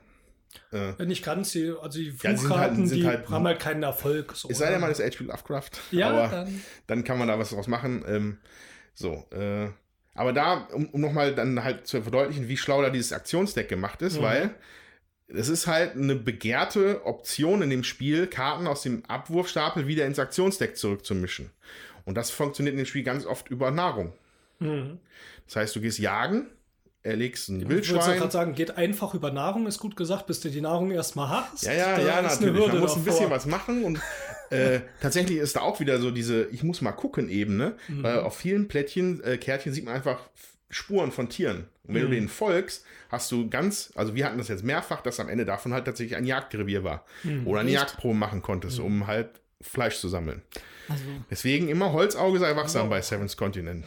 Ja, man muss viel gucken und ähm, die Karten sind da, finde ich, echt klein und ich merke einfach, äh, dass mir die Tierspuren schon vielleicht auch aufgefallen sind, aber da, so weit waren wir, glaube ich, noch gar nicht, dass da so in Massen was kam. Ich kann mich nicht Nee, aber erinnern. ich glaube, du musst am Anfang die ersten Karten, du musst das ein paar Mal erlebt haben, damit du weißt, wie ernst Mhm. Worauf du du- diese Sachen ja. nehmen musst in dem Das, Spiel. also das ne? sind, am halt, Anfang, das sind keine Deko-Elemente, wirklich. Ganz, ja. Mhm. Das sagt dir immer irgendwas, habe ich das Gefühl. Was auch wirklich dann geschickt gemacht ist. So, genau. Also so viel zu dem Action-Deck. Äh, ja, dann, sollten wir vielleicht noch was zu dem Ausmaß von diesem Spiel sagen. Also, äh, die, auf der Box angegeben ist eine Spielzeit von 5 Minuten bis 1000 Stunden. 1000 Stunden oder 1000 Minuten? Nee, nee, 1000 Stunden. Okay. Na gut, das nehmen wir jetzt mal unter Marketing. Äh, Ist, bla, bla. genau, ist natürlich Marketing. Allerdings. Kann ich natürlich bei jedem Brettspiel draufschreiben. Also die fünf Minuten nicht. Aber die 1000 Allerdings finde ich, nach meinen beiden Sitzungen, die ich das gehabt habe, wir haben es einmal gespielt, beim ersten Mal, tatsächlich sechs Stunden am Stück. Die Zeit ist verflogen wie im, wie im, wie im Nichts. Dann haben wir letztens, jetzt, äh, letzte Tage nochmal zwei Stunden gespielt. Mhm. Ich habe das Gefühl, ich habe vielleicht zwei, drei Prozent gesehen von dem Spiel. Ich habe wirklich Ja, ein ganz, ganz, auch, ganz, ja. ich habe das, also, wenn ein Spiel das behauptet, wobei es hier fünf bis tausend Minuten, stimmt schon. Stimmt schon, waren nicht Stunden. Aber es Okay. könnten auch Stunden sein. Ja, aber 1000 Weil so- Minuten kannst du sicher spielen. So, so fühlt es sich zumindest an. Ähm, weil, also ich, ich hoffe, dass wir gleich uns ein bisschen austauschen können, weil ich einfach ein Gefühl dafür bekommen möchte, wie unterschiedlich. Wir sind beide im gleichen Curse, Mhm. aber ich habe das Gefühl, wir hätten an fünf Stellen schon anders abbiegen können und da wäre was, wären wir in komplett anderen Landschaften gelandet. Ist das jetzt aber Zufall, dass ihr den gleichen Flug Nee, das ist David oder? empfohlen als erstes. Ach so, zu ah, spielen. okay, okay. Und äh, der ist schon so umfangreich, dass ich glaube, wir haben sich auch schon, wie gesagt, wir haben mehrmals angefangen, aber zehn Stunden haben wir den sicher gespielt. Ja. Ja, sind noch nicht ganz durch. Ja. Wenn ich das richtig in Erinnerung habe, nehmen, äh, ist aber auch ganz interessant so die Entwicklung der Charaktere ne, Mhm. in dem Spiel. Ja, also die Charaktere per se entwickeln sich eigentlich nicht. Du hast, also wenn der Charakter da ist, hat er seine Abilities. Ja, aber die musst du erst mal auf die Hand kriegen. Die Du musst du ja auf die nicht. Hand kriegen, Ja. aber da ist ja schon relativ ordentlicher Durchlauf so an den Karten. Genau. Allerdings sammelt die Gruppe an sich Erfahrungspunkte. Mhm. Und die können ausgegeben werden, um Karten aus einem Advanced Ability Deck, also, vor, Mhm. also das ist einfach ein, ein ganzes, so ein recht ein dicker Stapel. Habt ihr gesehen, so Karten? dick? So dick hier im Podcast. Hier, ich halte es vors Mikro. Also es sind äh, drei Zentimeter, hatte der Andreas Also es, ist, also es sind reichlich. Advanced-Karten, die man sich von den Experience Points kaufen kann. Ich entschuldige mich mal wieder fürs ganze Englische, aber das Spiel ist halt auf Englisch. Ähm, und die kommen damit ins Action-Deck rein. So, Ja. Die haben halt dann teilweise stärkere Fähigkeiten, mehr Erfolge drauf Mhm. und sie bringen vor allem viele Siebener mit, die wir jetzt, also die nochmal einen speziellen Bonuseffekt geben können. Und also zumindest habe ich den Eindruck, dass das das Einzigste ist, wie diese Charakter, also wie die Gruppe besser wird. Die Charaktere Mhm. selber, die haben ihre Fähigkeiten schon grundsätzlich im Deck drin. Man muss sie halt nur auf die Hand bekommen. Ich ähm, würde jetzt mal hier die nächste Spoiler-Sektion einleiten. Und ähm, da würde ich wirklich sagen, also vielleicht, wenn ihr das noch spielen wollt, würde ich hier vielleicht tatsächlich mal überspringen. Für die sagen, ah, weiß eh noch nicht oder so, hören es mal an. Aber ich erzähle euch mal eine coole Aktion, die eben Charakter gemacht hat. Viktor Frankenstein äh, hat die Möglichkeit, äh, wenn er ein Grab findet, irgendwann ein Monster zu erschaffen. Äh, das heißt, man macht auch, glaube ich, eine Probe. Äh, man bekommt dafür als Belohnung ganz viele Karten aus dem Ablagestapel zurück. Wobei das ist man, das, was, glaube ich, draufsteht, ne? Mhm. Da steht nicht, du kreierst ein Monster, ja, sondern da steht, du kannst, wenn du ein Grab gefunden, wenn du, Na, also, kannst du was tun. Genau, ja, also ja. tatsächlich, das äh. Grab finden heißt in dem Sinne, ja, du musst tatsächlich auf diesen Terrainkarten sehen, dass da ein Grabhügel ist oder Ja. ein Kreuz. Und Mhm. dann äh, bist du, dann, in dem Augenblick kannst du dann diese Karte mal benutzen, wenn genau. du da stehst. So, und dann darf man die Karte 399 ziehen, wenn man das äh, gemacht hat und erfolgreich gemacht hat. Auf der Rückseite der Karte, also dieser Flavortext, steht dann hier Dr. Frankenstein contemplates his achievement with satisfaction. Also er begutachtet sein das Erreichte mit Befriedigung. He orders the monster to stand up and it immediately obeys. Er befiehlt sein Monster aufzustehen und es gehorcht sofort. It would do anything its master commands. Es würde also alles tun, was sein Master befiehlt. So, und dann hat man diese Karte von Frankensteins Monster bei sich ausliegen. Die hat direkt eine Fähigkeit unten drauf stehen, wie man das Monster wieder los wird, was einem dann schon Ja. mal zu denken gibt. Und zwar muss man es mit einer super schwierigen Probe entweder bekämpfen mit 17 Erfolgen, das ist unwahrscheinlich viel, also mal sind drei oder vier Erfolge Oder schon viel. schleichen. Oder man schleicht sich davon mit neun Erfolgen.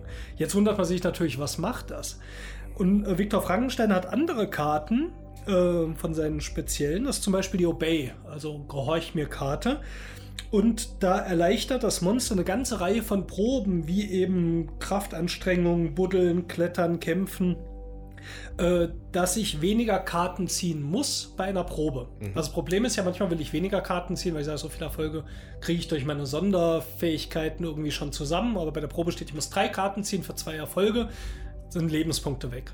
So, manche Karten modifizieren eben, dass ich jetzt zum Beispiel eine Karte ziehen muss. Also minus zwei. Das macht zum Beispiel das Monster. Es hat aber definitiv auch noch andere Auswirkungen, das Monster, die halt dann nicht immer glücklich sind. Ähm, zum Beispiel gibt es eben diese Verletzungskarten und je mehr Verletzungskarten man auf der Hand hat, ähm, desto mehr Karten muss man wieder abwerfen in den Umständen, ja. Ablagestapel und dieses Monster zählt zum Beispiel auch als eine Verletzung, was sich aufsummiert. Aber trotzdem fand ich, vermutlich auch, weil es gar nicht so genau draufsteht, was ich jetzt mache, wie du eben nochmal richtig korrigiert hast. Ich mache irgendwas an diesem Grab dich. und dann kommt dieses Monster und plötzlich hast du dieses Monster und das macht was, was in der Spielmechanik verankert ist und trotzdem bleibt es eine einfache Spielmechanik. Finde ich, Ja. also ah, ich war, da- also an, an der Stelle war ich echt geflasht und habe gesagt, Ja. ich glaube, sowas Geiles habe ich schon lange nicht mehr in irgendeinem Storytelling-Spiel erlebt. Ja, aber genau sowas meinte ich jetzt eigentlich auch eher mit Charakterentwicklung. Mhm. Also gar Okay. nicht so, dass sich die Fähigkeiten entwickeln, aber dass halt so Sachen im Spiel passieren, die storymäßig für den Charakter irgendwie was verändern. Mhm. Ja. Also so, so habe ich es zumindest empfunden. Ich muss ja gestehen, ich habe auch nur eine Runde mitgespielt Mhm. bisher. Also ich, ich kenne jetzt selber auch nur das Beispiel mit Frankenstein, dass es ja wirklich so was besonders geändert hat. Mhm. Geändert hat. Wir haben mal auch noch lange nicht alle Charaktere genommen. Ja. So, ne? Also das ist, da sind noch ganz viele Unbekannte für mich. Äh, würde ich nicht ausschließen, dass da noch ein paar Tricks im Ärmel sind bei den Entwicklern. Ja, und ich muss noch dazu fügen, ich bin ja kein ähm, Freund von kooperativen Spielen. Aber bei diesem, ähm, das spiele ich gerne mit, weil äh, selbst wenn man zusammenspielt, ähm, man hat halt äh, unterschiedliche Fähigkeiten, jeder muss mal was machen, man hat äh, so ein Limit an äh, Karten, die man mit sich rumschleppen kann. Man muss dann mal gucken und es ist nie so, dass äh, einer jetzt äh, sagt so, das und das musst du jetzt machen, weil sonst kommen wir irgendwie nicht weiter, sondern äh, man bespricht das irgendwie gemeinsam und überlegt halt gemeinsam und wer geht jetzt mal auf diese Karte und wer geht mal auf diese Karte und vielleicht geht nur einer dahin, weil, weil sonst alle sterben oder so. Das ist, ähm, äh, um zu gucken, wie gefährlich das ist oder so. Und das, äh, finde ich, macht für mich auch einen Reiz aus bei diesem kooperativen Spiel, dass das äh, ganz spannend ist, dass diese Kärtchen auch so äh, nett gestaltet sind, dass man durch viel gucken schon viel erleben kann, sag ich mal, und das nicht äh, nur so von der also so mechanisch abläuft, dass, dass irgendwas ähm, erzähltechnisches, sag ich mal, passiert und man dann äh, Züge optimiert, ja, sondern es ist wirklich ein Spiel, wo aufgrund der ganzen Karten, die äh, ausliegen, die man sich vielleicht dann genommen hat, was man dann an Gegenständen zur Verfügung hat, äh, wo sich eine ganz eigene Geschichte entwickelt und ähm, das gefällt mir total gut. Es gibt zum Beispiel noch die Mechanik, dass man Gegenstände herstellen kann. Diese Gegenstände Mhm. kriegt man ja auch durch dieses Aktionsdeck. Also wenn man bei einer Probe Karten aufgedeckt hat, darf man sich einen auf die Hand nehmen. Da gibt es Gegenstände. Die hat man aber noch nicht. Das ist sozusagen das Rezept für den Gegenstand. Beim Computerspiel wird man ein Crafting sagen. Äh, das heißt, man braucht verschiedene Rohstoffe, um die Sachen idealerweise herzustellen, weil man muss immer eine Probe machen, ob das funktioniert. Und die, wenn man die passenden Rohmaterialien, die Rohstoffe hat, dann muss man wieder weniger Karten ziehen, Ja. um diese Probe zu machen, weil Wenn die Probe ist meistens hast, sehr leicht. Jetzt also auf null reduziert. Genau. Die Proben selber, also ich hatte, glaube ich, keinen Gegenstand, wo das wirklich einen Erfolg gebraucht hätte, sondern einfach nur Es Zeit. zieht ja nur Karten raus, äh, sozusagen. Ähm, aber wenn du dann auf einer Stelle bist, wo es eben Stein gibt, weil du das schon entdeckt hast, dass man den Stein da benutzen kann oder hin mit der Lupe gefunden hast, dann kannst du weniger Karten ziehen, so dann kriegst du diesen Gegenstand. Die Gegenstände haben bestimmte Kategorien, in die sie eingeteilt sind. Da gibt es Waffen, es gibt Monster, es gibt äh, Ja, alles aber die haben aber Mögliche. teilweise auch ein bisschen noch ein bisschen äh, abstraktere. a- abstraktere Begriffe. Also so eine, so eine Bola-Waffe ist, würde unter Aggressiveness fallen. Ja, Oder äh, äh, ich, ich glaube, er hatte eine Keule, das war dann Willen, Willenskraft, Will. So, Also die haben noch ein bisschen abstraktere Begriffe drauf, weil sich halt oft auch andere Karten noch auf an, also du kannst halt Sachen aus deinem Inventory abwerfen, um einen Effekt auszulösen oder irgendwas abzuwehren, was dann aber halt sich bezieht auf Will oder so. Ja. Also die haben noch mal so eine so eine zweite so eine zweite Ebene die Gegenstände. Genau, zum Beispiel diese Gehorchenkarte, über die wir vorhin gesprochen haben, die sagt äh, nicht, dass du, jetzt machen wir nochmal die Spoilermusik, muss nicht sein, dass du Frankensteins Monster hast, um das zu kommandieren, sondern da steht, wenn du eine Karte hast, auf der Monster steht. Mhm. Also können auch noch andere Monster vermutlich auftauchen. Ich habe noch keins gesehen, aber die besteht potenziell die größeres. Monster. Genau. Keine Ahnung. Jetzt bei den Items gibt es ja jetzt eben noch einen ganz cleveren Trick. Wenn ich so ein Item herstelle, hat das eine bestimmte Anzahl von Uses, von, von äh, Anzahl von Nutzung. Verwendungen, Ja. Nutzungen. Das heißt, äh, da wird ein Würfel draufgelegt von 1 bis 6. Manche sagen, kann ich halt nur einmal benutzen, manche sechsmal. Und äh, was ich finde, zwar eher spielmechanisch schön, storymäßig so ein bisschen schwer zu verstehen Ja. finde, aber trotzdem sehr schön. Wenn ich zwei Karten mit dem gleichen Kennwort habe und ich kraft einen neuen Gegenstand, ich lege die zweite Karte zu der ersten mit dem gleichen Kennwort, dann werden die Uses aufaddiert. Das heißt, wenn ich jetzt noch ein Schwert habe, das noch zweimal benutzt werden kann und das hat jetzt diese Aggressiveness-Merkmal und jetzt mache ich die Bola, die man einmal benutzen kann und lege die dazu, dann wird der Würfel für beide auf drei gelegt. Das heißt, ich kann mich entscheiden, ob ich das eine dreimal oder zwei eins, eins zwei oder 0 drei Tatsächlich, benutze. tatsächlich kannst du für jede Nutzung beliebig viele Effekte benutzen. Du könntest auch beide Waffen gleichzeitig benutzen für eine Nutzung in dem Fall. Ah ja. Das wusste ich jetzt zum Beispiel nicht. Und äh, so kann man eben noch versuchen, seinen äh, Inventory Space, so Ja. seinen, seinen Platz zu optimieren, so weil man kann nur zwei von diesen Reihen haben im Vierspielerspiel. Genau, genau. ich. Hat ein bisschen was von, so, von der schrecklichen Kettensäge bei Munchkin oder so. Einfach irgend sowas völlig zusammen, was nicht zusammenpasst. Irgendwelche Waffen, halt eine Bola am Schwert und dann ist die auf einmal besser oder so. Ist Mhm. halt ein bisschen komisch.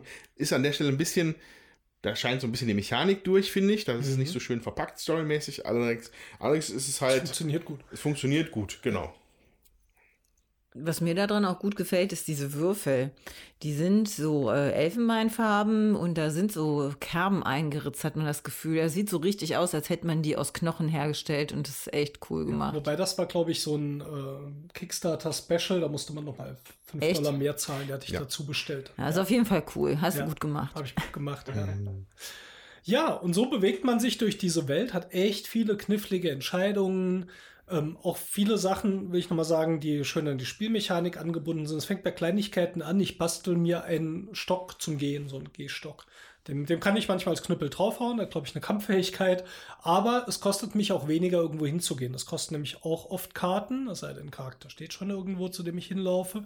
Und dann habe ich diesen Stock und der bringt mir was. Und das finde ich sehr, sehr durchgängig bei diesem Spiel. Ja. Ich finde es überhaupt, abgesehen von der Eleganz, finde ich, dass diese Durchgängigkeit, dass alles irgendwo eine Bedeutung hat, ähm, sehr herausragend bei diesem Spiel. Das sind so die beiden Merkmale, die mir da immer in den Sinn kommen. Es ist elegant gemacht und wow, hat alles, was ich tue, echt einen Einfluss. Super. Ja, und, und ich, ich finde jetzt, Seven's Continent hat das Gefühl, vermittelt mir das Gefühl bisher, dass es wirklich so das, den Rahmen eines Brettspiels sprengt. Durch, weil es mir so viele, ich weiß nicht, vielleicht suggeriert es mir die ja auch nur, dass ich so viele Entscheidungen und so viele Wege habe, die ich gehen könnte. Aber bisher erfüllt es das. Ich habe das Gefühl, mit der Gruppe, wie wir gelaufen sind, wir, wir wollten so laufen. Obwohl wir hätten auch ganz anders laufen können. Ähm, weil es sich auch nicht, es, also es drückt dir die Hinweise nicht sehr auf die Nase. Ja. So können wir, also ich weiß nicht, ob wir jetzt mal vielleicht einmal über den ersten Curse sprechen wollen, nur mal so grob vielleicht. Ja, So, damit wir uns mal vielleicht, also ich habe da voll Bock drauf, dass wir kurz über die Reise reden, die wir so gemacht haben. okay. Ohne dass wir uns jetzt hier gegenseitig zu sehr spoilern. Also. Ja. Aber unterlegen wir trotzdem mal die Musik. Ja, ja, Ne? natürlich. Ich glaube, die läuft eh schon seit einer halben Stunde durch. ähm, also, okay, der erste Curse ist die Voracious Goddess. Ähm, ist, glaube ich, einfach nur so ein Tempel, den man finden muss. Mhm. Was ich da mache, weiß ich noch nicht. Äh, das Einzige, was wir halt haben am Anfang von diesem Curse, ist so eine, eine, eine Schatzkarte. Ja. Die war auf der, Sehr auf der, grobe Klug- Landkarte, auf der ja. eine sehr, sehr, sehr grobe Landkarte. Da muss man wirklich schon ein bisschen sich überlegen, okay, Ja. was ist denn jetzt hier was? So, und dann fängst du an auf dieser kleinen Insel. Mhm. Äh, das war eigentlich, das haben wir ja schon viel besprochen. Äh, und dann auf der Landkarte ging es dann nach links rüber. Äh, das, da sind wir mal nach links gegangen und da war dann tatsächlich ein U-Boot. Das habt ihr Ja. wahrscheinlich auch, oder? Das haben wir auch. So, und an der Stelle ging es dann schon los. Wo, wo, äh, weil man konnte auf der, auf der Insel so Zahnräder finden. Habt ihr das auch gefunden?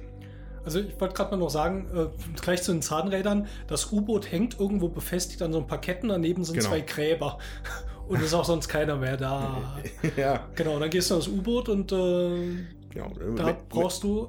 Also du kannst, da wird es dann halt ein bisschen abgefahren. Hm. Du kannst einfach in See stechen mit dem Boot, dann fährst du halt dahin. Zu einer bestimmten Zahl. So, hast du ein Zahnrad gefunden, Hm. darfst du da, ich glaube, acht draufrechnen. Auf die, auf die Karte, die da steht. Hast du zwei, darfst du dann nochmal acht draufrechnen. Genau, sieht also aus, Zielkarte 217 Genau. plus 8, also 225. Wenn du zwei Karten hast, dann geht es woanders weiter. So Genau. macht das das mechanisch. So, und wir hatten dann in unserem Fall hatten wir dann zwei Zahnräder und haben auch dann gefühlt das Optimum rausgeholt. Wo war das verdammte zweite Zahnrad? Ja. das Äh, haben wir nicht gefunden. Und dann waren wir, sind wir an einem, an, an einem größeren Mhm. Kontinent angekommen, was wahrscheinlich jetzt der wirkliche siebte Kontinent ist. So. Äh, Genau. und von da aus ging es dann eigentlich ziemlich straight in einen Sumpf. Warst du Ja. schon in einen Sumpf? Ähm, Eher so Dschungel. Ne, Wir waren einfach im übelsten Sumpf. Ach, Ähm, Ja, dann, dann scheint euch das woanders hingebracht zu haben. Ähm, weil wir haben, wir haben das tatsächlich nicht gefunden. Wir mussten dann mit so einem, wir hatten zum Glück eine Aktionskarte gefunden, die heißt Floß. Und wir haben dann irgendwo genug Holz gefunden, um Floß zu basteln. Und haben einen Charakter gehabt, der einen Bonus hatte auf mit dem Floß ah, fahren. okay. Ähm, und sind dann übergesetzt, nochmal auf einer Zwischeninsel gelandet und dann nochmal weiter. Und sind dann tatsächlich auch am siebten Kontinent Eine, angekommen. eine Zwischeninsel, das ist ja schon faszinierend. Also Ja. wir haben nur gesehen, dass da, da waren verschiedene Küsten, an denen man hätte ablegen können, aber die Proben waren uns. Und wir hatten auch kein Floß. Wir dachten, wir schwimmen doch jetzt nicht da durch. Ja. Wir haben doch eine Landkarte, wir gucken erstmal. Also für uns ging es dann halt rüber, ziemlich straight in einen Sumpf, dem wir dann gefolgt sind. Es wurde immer schwieriger, da reinzulaufen. Äh, da kamen dann die, sieben, die siebener Karten drumherum, immer. Die, Ich äh, glaube, da sind wir noch gar nicht. Nee, an dem Sumpf waren wir nicht, aber das ist ja, okay. ja, also da jetzt. Wenn wir schon spoilern, dann auch für uns. Ja, ich weiß nicht, ob jetzt Ja. ein Sumpf so ein Spoiler ist. Also, Ich hättet habe das ja bis dahin eh wieder vergessen, bis wir weiterspielen. Äh, es wurde halt wirklich, wirklich schwierig, da zu laufen. Es waren dann immer drei oder vier Actionkarten für Mhm. eine Feld, weil es einfach so sumpfig war. Äh, überall tote Tiere, Moskitos, alles ganz schrecklich. Äh, da haben wir dann noch so einen Geheimpfad gefunden, der uns in so einen speziellen Bereich gebracht hat. War auch sehr nett. Äh, dann an einer Stelle waren wir angekommen. Jetzt ist Spoiler. Spoiler! Da war dann tatsächlich sowas wie ein. Äh, wie, habt ihr King Kong gesehen? Bestimmt den Ja. alten Film? Wo dann dieses fette Tor ist auf dieser Insel, wo der hinter Mhm. ist. So ein Ding haben wir gefunden. Krass. Aber es war zu. Man kommt da noch nicht rein. Und da steht einfach nur, es scheint noch ein Teil des Kontinents scheint noch abgetrennt zu sein. Ihr könnt da nicht lang. Bestellt die Erweiterung auf Kickstarter. Ja, das weiß ich nicht. Aber dann, du wirst einfach Hab ich übrigens schon gemacht. Wir wurden dann aber auch völlig allein gelassen damit. Ja. So, ne? Ja. Und dann mussten wir einfach wieder ein Stück zurücklaufen. Es kann es natürlich auch sein, dass ihr weiter gespielt habt als Ja, wir. ich denke Aber es auch. kann auch wirklich sein, weil wir haben das zweite Zahnrad nicht gefunden. Wir sind dann anders übergesetzt. Wir kamen woanders raus. Das Ja. wäre mein Tipp. Das ist schon faszinierend. Das ist schon krass, Weil das ja. Spiel, wenn du, wenn du die Karten siehst, hast du nicht den Eindruck, als ob du jetzt viel Sachen verpassen könntest. Und ähm, mir fiel es dann auf, als wir die erste Insel, die relativ überschaubar ist, dreimal gespielt haben, dass sehr wohl jedes Mal anders laufen kann, auch durch die Proben, die du machst, was die Charaktere mitbringen. Aber das äh, finde ich jetzt nochmal sehr schön zu hören, dass das tatsächlich auch im größeren Maßstab wohl trotzdem noch ganz viel gibt, in welche Richtungen das laufen kann. Und ich, also für mich ist jetzt zum Beispiel echt die Frage, ist das verdammte zweite Zahnrad, dass wir uns einen Ast gesucht haben, im nächsten Spiel auch geguckt haben, wo das sein könnte. Ich glaube, wir haben es nicht gefunden. Und ähm, also, ich erzähle, deswegen oder ich erzähle jetzt Schluss, aber es waren nicht- zwei Zahnräder, haben wir ja, gefunden. ja, du brauchst zwei, um überhaupt loszufahren. Mit, anderen, mit einem kannst du gar nicht losfahren. Okay. Da kriegst du zwar auch eine Karte plus 8, aber die sagt dann auch, ja, klonk kurz, aber das war's dann. Und dann sitzt Ja. du wieder da und denkst, hm, Haben wir nicht auch das zweite gefunden, dass wir mit dem U-Boot irgendwo hingefahren sind? Ich weiß es das ist nicht mehr. übergesetzt wirklich dann anders. Oh, es ist auch echt Gut, lange machen wir her. jetzt nicht zu lange Spoiler, weil sonst äh, verpassen die Leute den ganzen Podcast, die das nicht hören wollen. Ja, aber seid Aber also, zusammenfassend kann man sagen, auch in diesem ersten Fluch kann sich schon echt viel Abweichung ergeben. Hm, Entnehme ich dem. Ja, also ich glaube, das ist jetzt mal, was wir über Seventh Continent äh, so erzählen wollen. Ähm, bei dem ist wichtiger als alles andere, um es wirklich zu spielen. Also die Geschichten ergeben sich für euch dann, wenn das spielt. Äh, ich fange mal an, so mit der kurzen Abschlussfazit. Ich bin von Seventh Continent echt geflasht. Ich finde es ein grandioses Spiel. Ich finde es richtig gut. Spielmechanisch, storymäßig, top. Das für mich eins, ich weiß jetzt nicht, ob es immer Platz 1 auf ver vergleicht man immer so. Es gibt sicher andere tolle Spiele, wir haben auch andere, aber es ist wirklich weit oben für mich mit dabei. Auch weil es so anders ist. Mir gefällt super. Was denkt ihr? Mir gefällt es auch gut. Ich finde halt, man muss schon, also fünf Minuten finde ich zu kurz. Also man, ich finde, man muss schon irgendwie zwei Stunden einplanen, damit man so ein bisschen auch in der Geschichte wieder drin ist. Also wir haben halt echt lange Pause immer drin. Das ist blöd, weil bis dahin habe ich die Mechanik schon wieder vergessen und weiß gar nicht mehr, wie das genau funktioniert. Dann müssen wir wieder alle Regeln neu und hm. äh, so. Deswegen brauchen wir äh, zwei Stunden, soll ich mal sagen. Aber also braucht man schon auch, finde ich, um einfach so das Gefühl zu haben, man kommt auch mit der Ja. Geschichte so ein bisschen weiter. Also ähm, ja, ich habe ja schon gesagt, ich finde, äh, obwohl es kooperativ ist, gefällt es mir. Warum, habe ich auch schon gesagt. Äh, lohnt sich. Ja. Wollte ich noch anmerken, die Spielregel finde ich auch ziemlich gut. Ist ziemlich übersichtlich. Es gibt einen Punkt, den ich immer mal wieder suche, aber auch die finde ich, äh, weil es halt auch nicht so viele Regeln sind, ganz gut. So ein, zwei Unklarheiten sind drin. Hast du auch was gehabt? Oder? ich, ich fand es jetzt ähm, nicht so leicht zugänglich, wie, also die war jetzt nicht schlau auf. Ich fand, die Regeln sind präzise, so eigentlich, und auch alles ist erklärt, aber es ist nicht für mich nicht so schön sortiert, dass ich da einfach hätte einsteigen können. Ich, es war beim ersten Spiel echt sehr viel hin und her blättern und gucken. Ich habe mir auch das äh, die beiden Autoren haben auch ein Video gemacht, ein halbstündiges, was man, glaube ich, auf der Webseite sich angucken kann und das nochmal, wo die es erklären. Dann ging es irgendwie. Mhm. Also man, wenn man das, das erschlägt einen mit sehr vielen Icons und Kärtchen, das Spiel. Ähm, aber wenn man das dann einmal geblickt hat, dann läuft es eigentlich sehr, sehr flüssig mhm. runter. Also das ist, es ist kein schwieriges Spiel. Es ist ein, ja, es ist einfach viel drin. Ja, ausufernd, sehr Storytelling-mäßig. Ich meine, es ist wie so ein Buch lesen, finde ich. Und man kann halt immer noch ein bisschen gucken und, ähm, und dann äh, kann man was machen, wie so ein äh, Abenteuerspielbuch. So. Ja, ja, ich glaube, das ist wirklich die beste, mit einer der besten Definitionen davon. Das ist ein, ein spielgewordenes Abenteuerbuch. Hm. So, und das, was, was es aber hier schöner macht, finde ich, als es vielleicht so ein Abenteuerbuch ist, dass es dir viele Geschichten einfach, die du dir dann selber erzählst. Allein mhm. schon über die äh, Entdeckerkärtchen, die zufällig mhm. sein können. So, da passiert dann immer, okay, ich laufe gerade von hier jetzt vielleicht darüber in diese verlassene Stadt und auf dem Weg dahin ist mir so ein äh, drei, mit so einem Nashorn mit drei Hörnern begegnet und dann musste ich dagegen kämpfen und dann hat sich einer noch was, was das ist halt ein, ein Stück weit prozedural so, ne? das, wobei es nicht der richtige Ausdruck. Aber es erzählt dir Geschichten, ohne dass es da explizit steht. Ja. So. Und bist du zufrieden, dass du es gekauft hast? Ja, ich finde es super bisher. Also ich, ich, war, ich war halt wirklich verblüfft. Am Anfang, ich dachte erst so, okay, das ist jetzt alles so. Hm. Tatsächlich war der, der Victor, Victor Frankenstein-Moment war dann für mich, wo ich auch, ah, okay, da geht noch mehr. So, ne? Wie der aus der Spoiler-Sektion. Hm.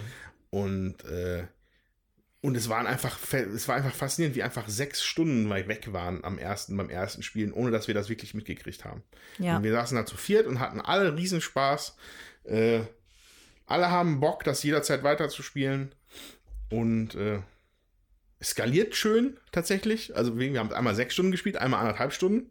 Und es ist halt, es hat ja, es hat ja in dem Sinne keinen Anfang und kein Ende. So, mhm. man speichert das halt ab und dann erlebt man die, die, die Geschichte und den, den Fluch weiter. Ja, super. Das ist wirklich super. Schön. Ja. Ja, ich, Tommy, erinnerst du mich an deine Partie? ja, also ich habe sehr stark und immer zunehmender den Eindruck, dass ich halt nur ein Glimmen oder ein winziges Fünkchen bisher von dem Spiel erlebt habe, weil ich wirklich nur diese eine Partie mitgemacht habe. Und es war auch nicht der Anfang des Spiels, sondern ich bin mhm. halt mittendrin irgendwo eingestiegen. Vorher hatte ich euch nur in Daden mal da über die Schulter geschaut, aber Jetzt auch ohne da wirklich richtig durchzusteigen. Ähm, also mir hat diese eine Partie auf jeden Fall sehr gut gefallen und ja, durch eure Berichte jetzt hier habe ich eigentlich noch viel mehr Lust, da Lass mehr einzusteigen und weiter zu spielen. Ja, wir können gerne einen Termin ausmachen. Wobei ich finde, das Spiel eignet sich mehr für den Winter als für den Sommer. Also es scheint jetzt draußen die Sonne. Wir haben 25 Grad. Ich würde gerne draußen sitzen. Und mit so einem Spiel funktioniert das leider oh, nicht. Dann gehen die Kärtchen fliegen. Und das ist echt übel. Ich setze mich mit dir bei dem Wetter auch rein, Tommy. in, den, in den Keller, oder? Genau. Nein, ich will auch mitspielen. Ja. Okay, dann haken wir mal Seventh Continent ab mit ja. ziemlich guten Wertung, sage ich mal, von uns allen. Ja. Und jetzt schauen wir uns den zweiten Kracher an und den werden wir jetzt mal spielen, weil der Andreas es noch nicht kennt. Wir anderen haben schon ein paar Partien hinter uns und spielen Gloomhaven. Uh!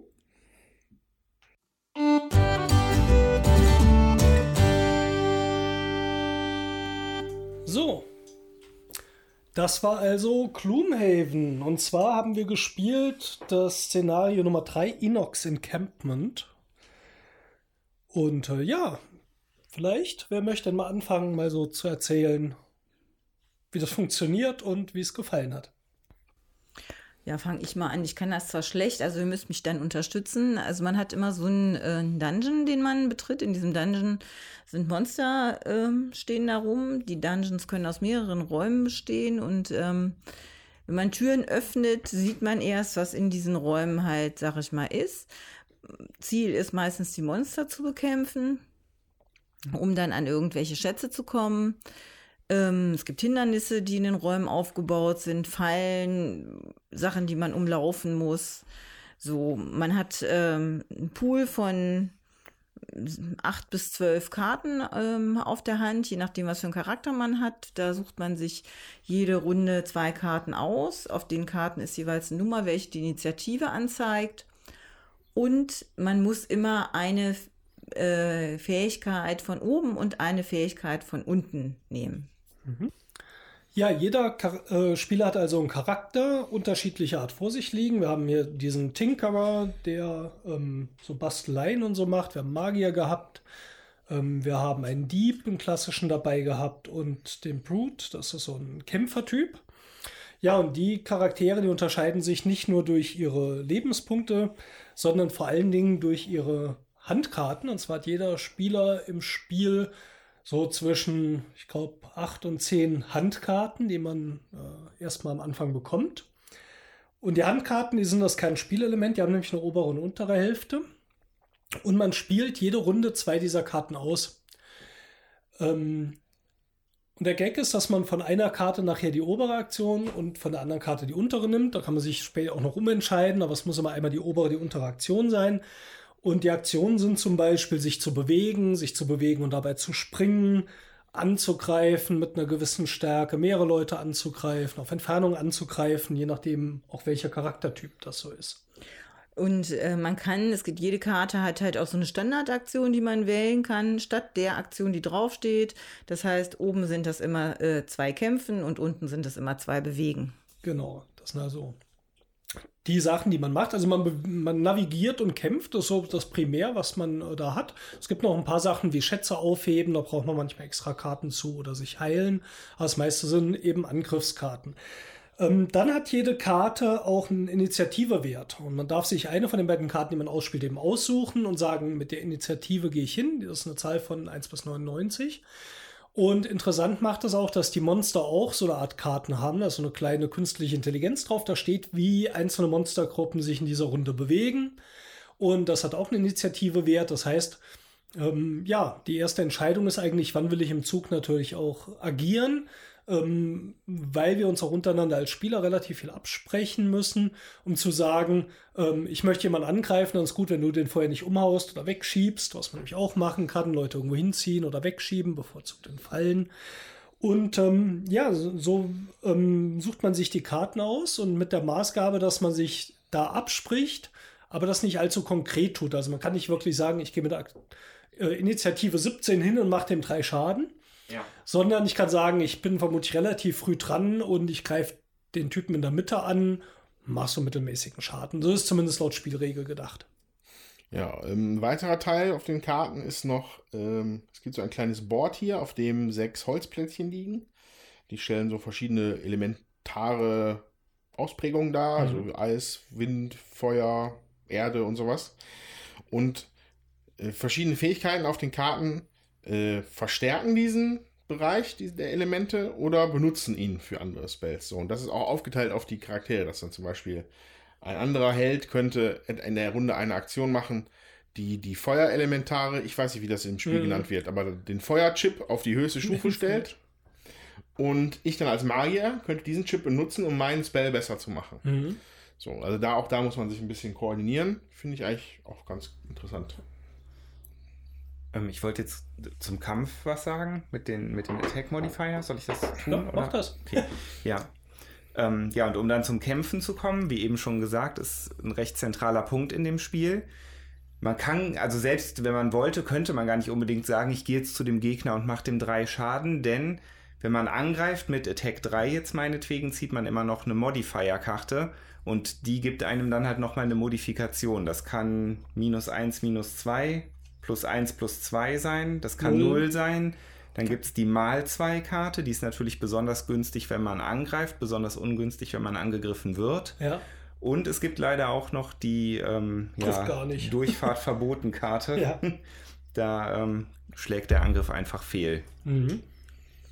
Und die Monster haben halt auch so ein Deck. Das gilt halt dann für alle Monster. Und auch die Monster haben äh, so eine Initiative. Ja, das, das, stimmt nicht ganz für, für jede Monstergruppe. Nee, ja, die also, haben ein gemeinsames Deck. Für die Modifikatoren haben die eine, einen Ach so, ach, ah, das meintest genau, du. Genau, okay, also für okay, die Modifikatoren dann, ja, haben die ein eigenes, ja. äh, also ein Deck. Und jede Monstergruppe hat äh, auch noch eine Karte, äh, ein Deck, wo ihr Initiativewert draufsteht und ob sie Vor- oder Nachteile diese Runde haben in bestimmten Bereichen. Ja, ähm, würde ich vielleicht gerade mal ein bisschen dazu kommen. Die Charaktere kann man natürlich im Laufe dieser Kampagne weiterentwickeln. Das funktioniert einmal, indem man neue Fähigkeitskarten bekommt, die man sich mit dem Levelaufstieg, glaube ich, dazu kauft. Äh, glaube ich, weil tatsächlich der erste Levelaufstieg wird jetzt erstmal passieren, nach vier oder fünf Szenarien bei mir. Das fand ich relativ lange, bis man genug Erfahrungspunkte gesammelt hat.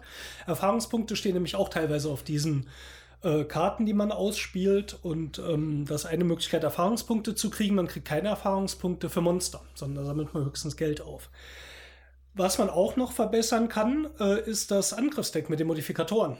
Das heißt, äh, man kann da auch zusätzliche Karten reinnehmen, andere rausnehmen. Also man kann die minus 2 Karte rausnehmen oder drei Nuller Karten rausnehmen. Mhm. Da gibt es beim Levelaufstieg verschiedene Möglichkeiten. Und ähm, das sind also so die beiden Bereiche, wie man sich weiterentwickelt. Und jeder Charakter, den man macht, und das jetzt äh, geht schon eher in Richtung Kampagne, hat eine persönliche Quest ich habe zum Beispiel die, ich soll 20 verschiedene Monstertypen töten.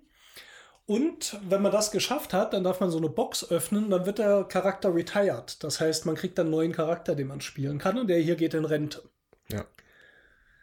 Ja, dann äh, noch eine Kleinigkeit. Jeder kriegt auch am Anfang zwei verdeckte Zielkarten für dieses Dungeon ausgeteilt, äh, von denen er sich eine aussucht. Und das sind Aufgaben, wenn man die erfüllt, kriegt man äh, nochmal so ein Häkchen bei einem dieser Verbesserungen für dieses Modifikatorendeck. Und wenn man drei Häkchen gesammelt hat in drei Abenteuern, dann kriegt man noch mal so einen extra Bonus. Ähm, kann sein Deck dann noch mal ein bisschen anpassen. Ich hatte jetzt das in dieser Runde war das äh, töte das erste Monster in diesem Szenario. Äh, dafür gibt es dann dieses Checkmark. Die muss man aber geheim halten, das darf man nicht mit den anderen Spielern teilen. Ja, die Partie ist ja jetzt zu Ende, dann teile ich jetzt mal meinen. Ja, was wäre was wär äh, Ihr Preis gewesen? Äh, ich wäre als Pazi, also ich dachte, also ich vor der Partie war ich ja relativ unbedarft. Ich hatte, er hatte ja ganz gar keinen, gar kein Gefühl dafür, wie viele Monster kommen und wie viel das davon gemetzelt ist.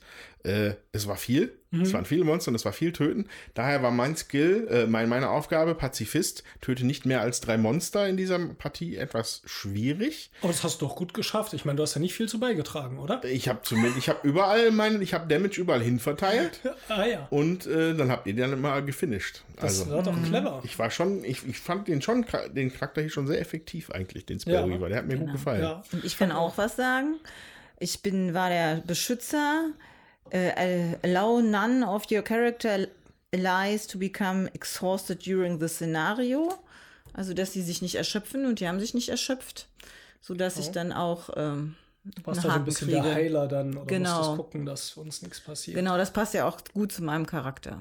Ja, ähm, das Gemeine an diesem System mit den Karten ist nämlich folgendes. Immer wenn man so zwei Karten spielt, dann muss man die auf den Discard-Pile legen, auf so einen Abwurfstapel. Manche der besseren Fähigkeit sagen sogar, man muss die auf den Lost-Stapel, also auf die Karten legen, die aus dem Spiel raus sind. Ähm, wenn man dann keine Handkarten mehr hat, muss man äh, Handkarten wieder auf die Hand nehmen. Das macht man üblicherweise, indem man auf den Zug verzichtet. Muss aber eine der abgelegten Karten dann in den Lost Pile schieben. Das heißt, mit der Zeit hat man immer weniger Karten. Und auch in den ersten Partien war das immer so der Punkt, warum wir verloren haben, war nicht, weil unsere Lebenspunkte auf Null waren, sondern wir hatten keine Aktionen mhm. mehr zu machen. Dann hört das Spiel auch auf. Dann ist man eben dieses Exhausted, was Jutta eben sagte. Ja, aber trotzdem ist es wichtig, dass man halt Karten äh, verliert sozusagen, weil auf diesen Karten, die man verliert, da ist mal so ein Kreuzchen drauf, da gibt's besonders viele Erfahrungspunkte für. Und ähm, die braucht man ja auch. Also das ist schon so ein bisschen tricky, welche Karte suche ich denn jetzt aus? Mhm. Auf welche Karte kann ich in dieser Runde verzichten? Welche will ich mit in die nächste Runde nehmen? Und will dann vielleicht erst drauf verzichten. Wenn man mit mehreren Leuten kämpft, dann finde ich schon sinnvoll, auch früh ein paar Karten auf den Lost-Stapel zu schicken, sag ich mal, weil sonst kriegt man überhaupt keine Erfahrungspunkte und steigt nie auf. Also ich zumindest mit meinem Charakter.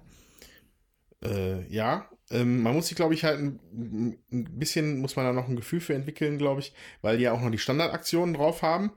Äh, die sind natürlich sehr verlockend, die, diese Super-Abilities, die da drauf mhm. sind. Die Karte geht dann halt lost.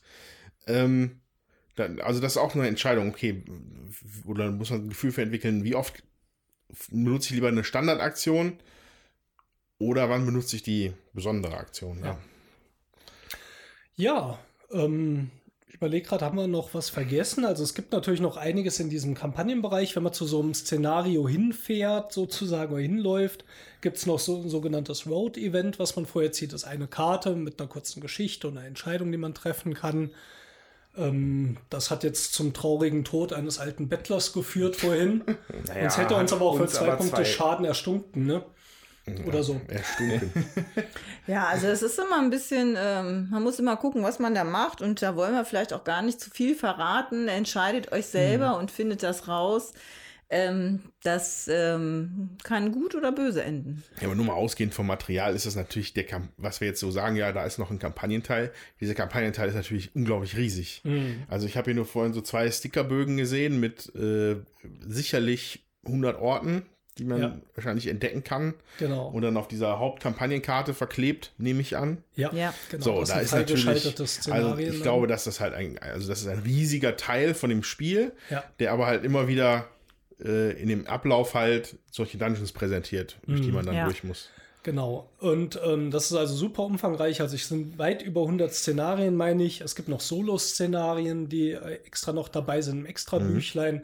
Es gibt eine ganze Reihe von Material, das man noch öffnen kann in Form von zusätzlichen Charakteren, aber auch so ein paar ähm, Umschläge. Es gibt zum Beispiel hier die Möglichkeit, nach dem Spiel in der Stadt, wenn man zurückkehrt, einkaufen zu gehen. Man kann auch 10 Gold im Tempel spenden, um zwei von diesen Mul mal zwei Multiplikatorenkarten in sein Deck zu nehmen, die nur einmal funktionieren dann. Ähm, aber wenn man zum Beispiel zehnmal gespendet hat als ganze Gruppe, dann darf man wieder irgendein Türchen öffnen, wie beim Adventskalender. Bin ich mal gespannt, was drin ist. Also spendet nachher euer Geld bitte fleißig. Und ähm, was da noch alles sich drin verbirgt, wissen wir noch gar nicht. Wir haben zwar jetzt insgesamt, würde ich mal sagen, sicher schon 15 bis 20 Stunden gespielt mit fünf Szenarien. Ja. Ähm, und trotzdem haben wir das Gefühl, wir wollen eigentlich jetzt gerade einmal in der Stadt einkaufen. Das ist also zeitlich schon äh, sehr langfristig irgendwie angelegt. Ja. wie das andere Spiel unseres Podcasts, Seventh Continent. Ja. Das ist ja auch sehr langfristig Ja. angelegt. Jetzt ist halt die Frage, ähm, ich weiß nicht, kann man die beiden Spiele miteinander vergleichen? Ja, wir haben jetzt äh, uns auch entschieden, im Postcard erst äh, pff, pff, ordentlich zu sprechen, wollten wir diesmal. Wir haben uns also entschieden, in diesem Podcast ähm, Seventh Continent versus Gloomhaven so zu nennen, aber es soll nicht wirklich ein Vergleich sein. Es geht wirklich darum, was mag man vielleicht auch lieber, aber ich glaube, man kann sie nicht Ich vergleichen. Das eine auch. ist ein Hardcore Dungeon Crawler und das andere ist ein sehr fluffiges, elegantes Storytelling-Spiel. Aber man kann sie insofern, du musst sie vielleicht mal vergleichen, weil es im Moment Platz 1 und Platz 2 der Brettspielwelt laut Boardgame Geek. Und da wird mich schon mal eure Meinung so in, interessieren, ähm, sowohl jetzt hier zu Gloomhaven, auch wenn das wie gesagt noch schwieriger ist, weil dann noch mehr Content kommt, den wir noch nicht kennen, ähm, im Vergleich zu wie ihr Seventh Continent fandet. Und ähm, vielleicht mal eine kurze Runde, dass jeder da mal so sein Fazit zieht. Ja, also ich finde, das sind schon zwei sehr unterschiedliche Spiele, auch wenn man äh, das von der Länge und von dem äh, von der Komplexität und vom Umfang her finde ich, kann man äh, schon sagen, dass das ähnlich ist.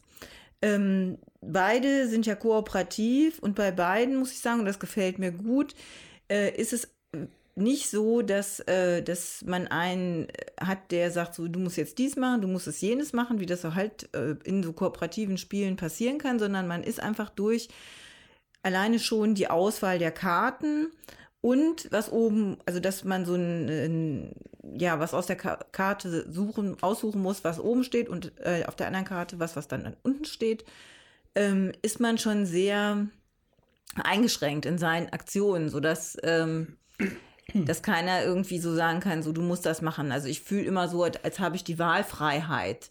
Das ist mir wichtig. So, und von daher spiele ich beide Spiele auch gerne mit. Ähm, ich finde, die Zeit ist immer zu kurz, so dass ich würde es gerne länger ähm, spielen oder mehr Zeit ähm, haben. Das dauert halt immer lange und man denkt so, wusch, sind irgendwie zwei, drei Stündchen vorbei und äh, man hat gerade, gerade hat man irgendwie so den Dungeon vielleicht geschafft oder so und ähm, ja, das, das bietet sich dann an, dann auch vielleicht einen ganzen Tag zu spielen. Das ist hier manchmal einfach schwierig. So, das, das ist bei beiden Spielen auch gleich. Das gefällt mir auch bei beiden gleich gut oder schlecht, je nachdem, wie ich meinen Tag so gestalten will, sag ich jetzt mal.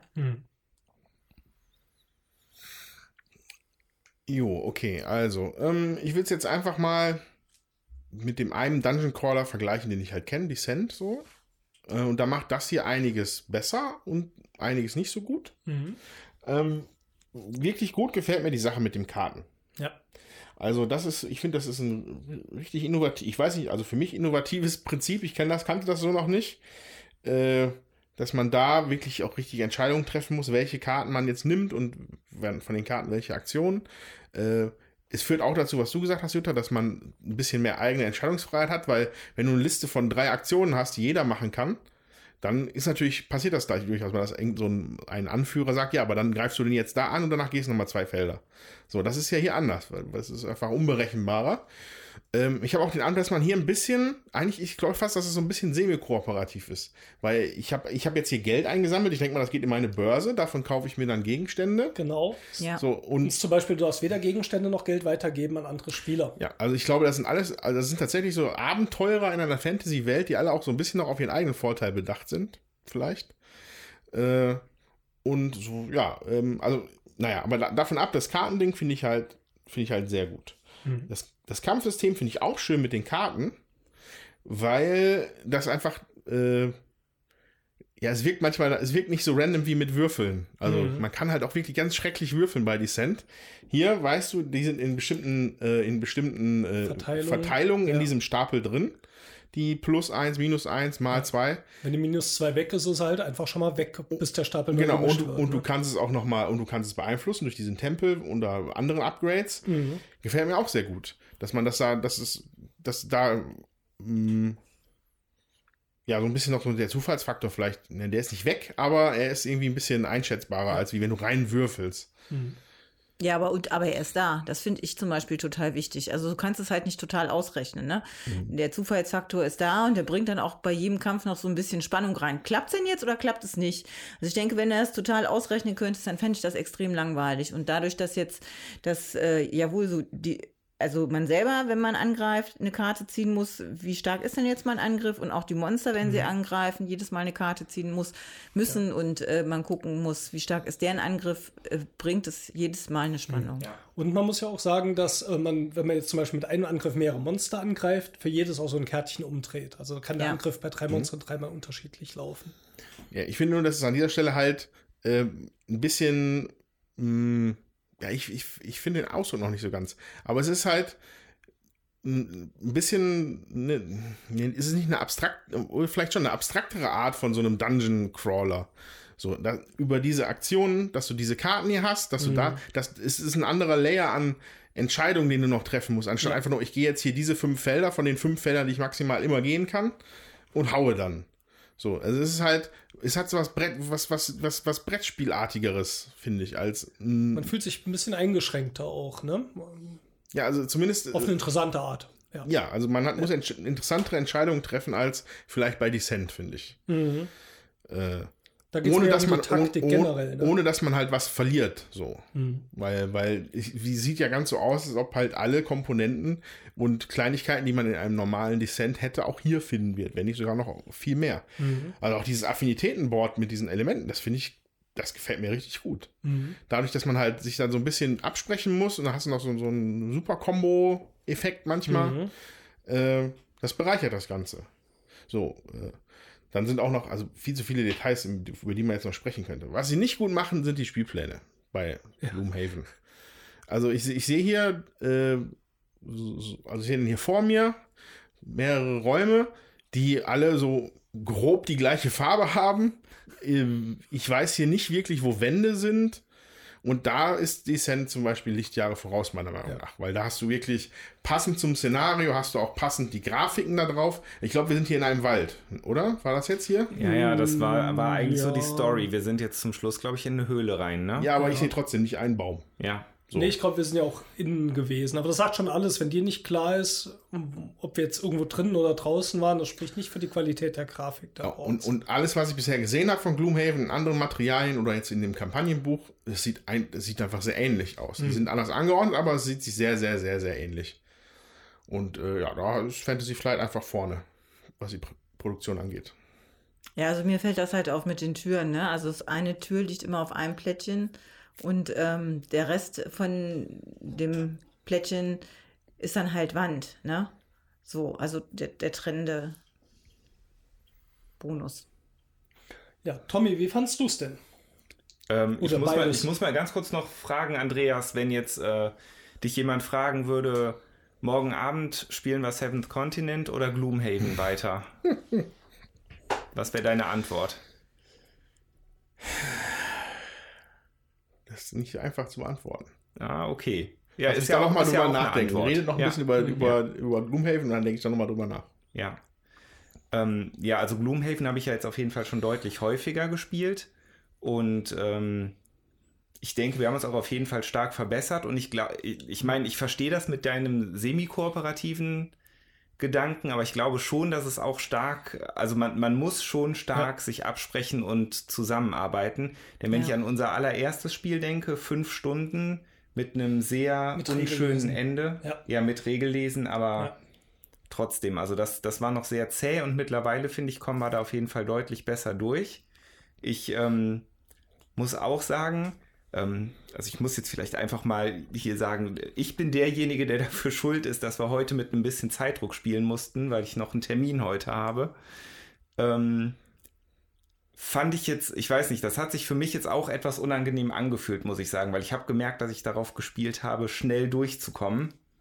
Finde ich auch bei so einem 2-3-Stunden-Spiel pro Szenario echt gut. Ja, Mich hat das fand jetzt ich nicht auch. gestört. Mich hat das auch nicht gestört. Ich fand das sogar sehr produktiv, dass du dann immer geguckt hast, so, und jetzt sind die Monster dran. Weil man verliert sich auch da so ein bisschen. Also einer muss ja schon mal den Überblick haben und sagen, so, und jetzt Monster und die Monster so und zack, zack, zack, dass das mal ein bisschen flotter an, abgehandelt wird. Ich bin da extrem lame. Also, Na gut. Was würdest du denn morgen Abend spielen? Seventh Continent oder Gloomhaven? Ja, und das ist jetzt wirklich eine extrem gute Frage. Ich, ich kann es, glaube ich, genauso schwer beantworten wie Andreas. Vielleicht aus anderen Gründen, weil, also Seventh Continent, ihr habt mir das heute so schmackhaft geredet. Ich habe unglaubliche Lust, da jetzt irgendwie mal wieder einzusteigen. Ähm, müsste aber jetzt wahrscheinlich da noch mal ein, Mhm. zwei Partien spielen, um wirklich zu sagen zu können, ob ich das oder Gloomhaven bevorzugen würde. Im Moment, jetzt gerade würde ich wahrscheinlich Seventh Continent bevorzugen, einfach weil meine Neugierde so Mhm. groß ist. Ja, also ich finde, das sind einfach zwei verschiedene Biester so. Ja. Ähm, Ja. Weil es, das, also der große Unterschied bei den beiden Spielen ist, äh, Seventh Continent ist mechanisch, also wenig Mechanik, viel, viel Story. Gloomhaven hat wahrscheinlich auch viel, viel Story, aber auch sehr viele Mechaniken. Und wenn ich jetzt Bock hätte, also es kommt darauf an, worauf ich Lust habe. Habe ich jetzt auf was vor, wo ich mich wirklich noch ein bisschen herausfordern möchte, mit wie ich mich da durch den Dungeon bewege, äh, welche Karten ich spiele, dann würde ich wahrscheinlich Gloomhaven spielen wollen. Aber wenn ich einfach nur ein Abenteuer erleben will, würde ich wahrscheinlich morgen Abend Seven's Continent spielen. Wo man nicht, also bisher zumindest noch nicht so viele Herausforderungen auf mich zugekommen sind, wie jetzt hier zum Beispiel. Es fühlt, es fühlt sich insofern einfach komplett anders an. Also Seven's Continent ist mehr so ein, bisher eigentlich eher so wie so eine Experience, sag ich mal. Ja, So ein bisschen. Das hier war jetzt halt tatsächlich, auf gut deutschen Experience. und es, genau, auf ein gut deutschen Erlebnis, eine Experience. Erfahrung. Äh, und das hier ist halt schon, Mhm. äh, ja, viel mehr in Brettspiel-Dingen verwurzelt. So. Ja. Ja. Ich würde einfach beides spielen wollen. Das habe ich auch schon genug die Zeit. ganze Zeit gedacht. Wenn mich einer fragt, beides. Ja, Steffen, wie sieht's denn bei dir aus? Ja, ich äh, fange mal an, vielleicht mal mit Gloomhaven. Ähm, ich hatte Gloomhaven natürlich auch mit großer Erwartung hier dann bekommen und wir haben das erste Szenario damals auch hier in der Runde gespielt. Ich glaube, Liv war damals noch mit Ja. dabei als vierte Person. Und ich muss sagen, ich war nach der ersten Runde echt maßlos enttäuscht. Ich fand es eine ziemliche Katastrophe und es gibt noch einige Sachen, die finde ich immer noch katastrophaler in dem Spiel. Ich schicke aber schon mal voraus, jetzt nach dem fünften Szenario, es macht mir trotzdem Spaß. Ähm, spielmechanisch und von der Eleganz und von dem Erlebnis her finde ich Seventh Continent wesentlich gelungener, schöner, aber es ist wirklich davon abhängig, was man will. Ich glaube, man kann sich auch schenken mit was auf Platz 1 und Platz 2 bei Boardgame Geek. Ähm, wenn ihr gerne euch noch gefreut habt, als, äh, hier, ähm, wie hieß es, ähm, nicht Terraforming Mars, äh, das mit den unterschiedlichen Völkern, das Fantasy-Spiel. Small World? Nee. Von Gaia Project der Vorgänger. Ach so, Ter äh, Terra Mystica. Terra Mystica. Ich wollte immer Terraforming Mars sagen. Wenn ihr zum Beispiel auf Terra Mystica steht, werden euch vielleicht beide von den Spielen, die wir heute besprochen haben, einfach nicht gefallen. Also insofern ähm, muss man sowieso ein bisschen abstrahieren. Das also vergleiche ich es jetzt mal hier. Okay, muss nicht so sein, aber wenn ihr nur sowas wie Eurogames spielt, ist vielleicht weder eins noch das andere was für Ja, euch. okay, das stimmt. Vergleich's mal mit anderen Dungeon Crawlern. Ähm, es hat eine super Mechanik mit diesen Karten. Und es gefällt Ja, mir gut und man wird stark. besser. Jetzt habe ich aber so viele Punkte, die ich negativ finde und ich gehe die jetzt mal durch. Das fängt an bei für mich ähm, so ein bisschen aufgezwungenes Regelwerk, das für mich in der Fantasy-Welt nicht viel Sinn macht, wie Charaktere dürfen kein Geld tauschen und keine Items. Ja. Denke ich, ja, kann man als Regel festlegen, aber wieso? Das erste äh, Szenario, was wir gespielt haben, mit Regellesen und allem fünf Stunden, weil wir viel nachgucken wollten. Und wir haben es damals verloren und ich glaube, es lag an einer Fehlentscheidung, bevor das Szenario losging. Und zwar zieht man auf dem Weg, wie ich vorhin gesagt habe, ein Road-Event. So, und äh, ich will jetzt nicht spoilern. Ich sage nur, es gab eine moralische Entscheidung. Wir haben uns für was moralisch Gutes entschieden, wo jeder seinen Heiltrank verloren hat, die wir vorher bekommen haben. Was dazu geführt hat, dass wir nach fünf Stunden verloren hatten, das nochmal spielen mussten. Und es lag an dieser einen Karte. Finde ich ein No-Go, dass sowas als Karte, obwohl es unterschiedliche Stapel für die Road-Events schon gibt, warum sowas mit drin ist. Fand ich also ein Unding, finde ich unsäglich, wie man sowas anfangen kann. Wobei ich da sagen würde, dass zusätzlich halt das Problem hinzukam, dass wir dadurch, dass es unser erstes Spiel war, wir sehr sorglos mit unseren Karten umgegangen mhm. sind. Also ich habe zum Beispiel ja. sehr früh schon starke Karten reingebuttert, mhm. die dann auf dem Lost Pile mhm. gelandet ja. sind. Und letztendlich haben wir ja auch verloren, weil uns die Karten ausgegangen ja. sind. Haben wir auch, aber die Karten sind uns ausgegangen, weil die Heiltränke waren ja, glaube ich, oder waren genau, Tränke, wo man Karten mit eine Rolle. Genau, durch, den, durch die mhm. Heiltränke hätten wir nochmal Karten bekommen, aber es genau. spielte halt beides zusammen, denke ich. Aber das finde ich unschön. Dann äh, ein weiteres Problem, was ich davon habe, ist diese Zähigkeit, wie der Fortschritt ist. Ich steige jetzt ein Level auf, nach dem fünften Szenario. Und ich glaube, der Charakter hat vier Szenarien mitgespielt. Ich weiß nicht, ob man sich als Designer einen abbrechen würde, wenn man nach dem ersten Szenario, wenn das jemand gewonnen hat, ihm eine Belohnung gibt. Also das hier so ein bisschen, wer PC-Spiele spielt, Dark Souls-mäßig, das wird dir um die Ohren gehauen und da kriegst du auch nichts geschenkt und es dauert lange, um aufzusteigen. Mir zu lange, weil ich weiß jetzt schon, ich werde nicht 180 Szenarien hier durchspielen. Das würde mich sehr wundern. Ähm, dann gibt es diese geheimen Aufträge, die man am Anfang zieht für dieses Dungeon, das man spielt. Die können einfach mal gar nicht zu deinem Charakter passen. Das stimmt. Wenn ihr diese Heilkarte und töte das erste Monster bist und du bist jetzt der Dieb, ist, glaube ich, für beides ja. uninteressant. Ähm, oft habe ich auch das Gefühl, wenn es mal ein bisschen doof läuft, du stehst abseits, kommst du auch nicht weiter, weil dir bestimmte Fähigkeiten fehlen. Da musst du die Karten schon sehr gut kennen. Ähm, großes Problem finde ich zumindest bei vier Spielern die Downtime. Ja. Während man auch die Karten aussucht, das kann sehr unterschiedlich lange dauern, hat mir mit drei Spielern ein bisschen besser gefallen. Ähm, und ein Punkt, der damit zusammenhängt, wenn ich halt mit zwei oder mit drei Spielern und Charakteren spiele, Beispiel funktioniert dieses äh, Elemente-Board nicht so gut, weil es zu wenig Charaktere gibt, die die Elemente schaffen und verbrauchen. Ja. ja. Dann hast du so einen Punkt, der jetzt mit vier Spielern wieder funktioniert hat, aber eigentlich in den letzten Partien total unnötig war. Wobei man jetzt natürlich sagen muss, dass wir in den letzten Partien ohne Spellweaver gespielt haben. Mhm. Und ich glaube, also von den vier Charakteren, die wir bisher genutzt haben, ist der Spellweaver nun mal der, der am stärksten. Der das macht, klar. Ja. ja. ja. Aber trotzdem haben die anderen generieren das ja auch. Aber es gibt ja. dann keinen, der was Passendes verbraucht bei unseren Charakteren. Finde ich trotzdem nicht gut, muss ich so sagen. Also frage ich mich, dann sollen sie schreiben, spielt doch mit den Charakteren, dann weiß man das zumindest vorher. So findet man es auf eine unbefriedigende Art raus. Das Material haben wir schon ein bisschen was gesagt, ist zumindest nicht sehr schön. Das Regelbuch mit so einem Ring, nee, das ähm, Abenteuerbuch mit so einem Ringbinder sieht nicht sehr stabil aus. Dünnes Papier, alles. Bei so einem 120-Euro-Spiel hm, tue ich mich mit manchen der Sachen da auch ein bisschen schwer, auch von der Optik her. Also da gibt es viel, was mir nicht gefällt. Jetzt trotzdem nochmal, es fühlt sich so ein bisschen an wie so ein Puzzlespiel wenn ich spiele, was mache ich am meisten aus meinen Zügen? Mit sehr befriedigendem Ergebnis, wenn es dann funktioniert. Ja. Finde ich toll. Ich sehe übrigens auch bei den Standees hier löst sich teilweise die Oberfläche ab, wenn man nicht aufpasst. Das ist auch noch so ein unschöner Materialpunkt. Ja, also, wenn ich jetzt Seventh Continent oder Gloomhaven morgen Abend spielen müsste, ich würde ehrlich sagen, ich wüsste auch nicht, was ich spielen würde, weil es macht trotzdem echt Spaß.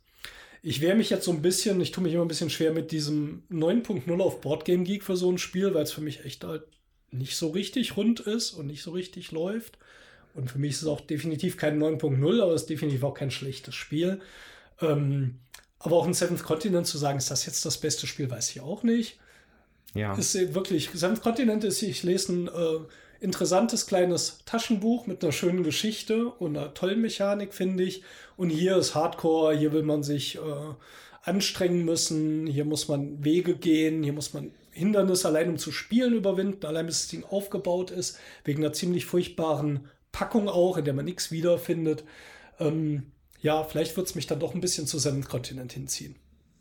Ich kann auch sagen, für die Kinder, also die Liv hat äh, äh, Gloomhaven mitgespielt. Einmal auf jeden Fall, ein zweites Mal vielleicht noch und beim dritten Mal hat sie gesagt, da braucht ihr mich nicht mehr fragen. Das hat ihr alles zu lange gedauert. Äh, die spielt ja sonst super gerne Dungeon Crawler, das war ihr echt zu zäh. Und wenn wir The Seventh Continent spielen, dann ist zumindest die Svea sehr gern dabei und sagt, boah, das will ich unbedingt mitspielen. Also da sieht man auch, wie unterschiedlich ähm, die Kinder mit sowas umgehen und, und ähm, wo auch die Geschmäcker liegen. Ja, das äh, war unser Vergleich. Seventh Continent und Gloomhaven, soweit man es vergleichen kann. Aber ihr habt sicher einen Eindruck bekommen, ob das was für euch ist. Und äh, ja, in diesem Sinne war das unser 27. große Wurf. Jo.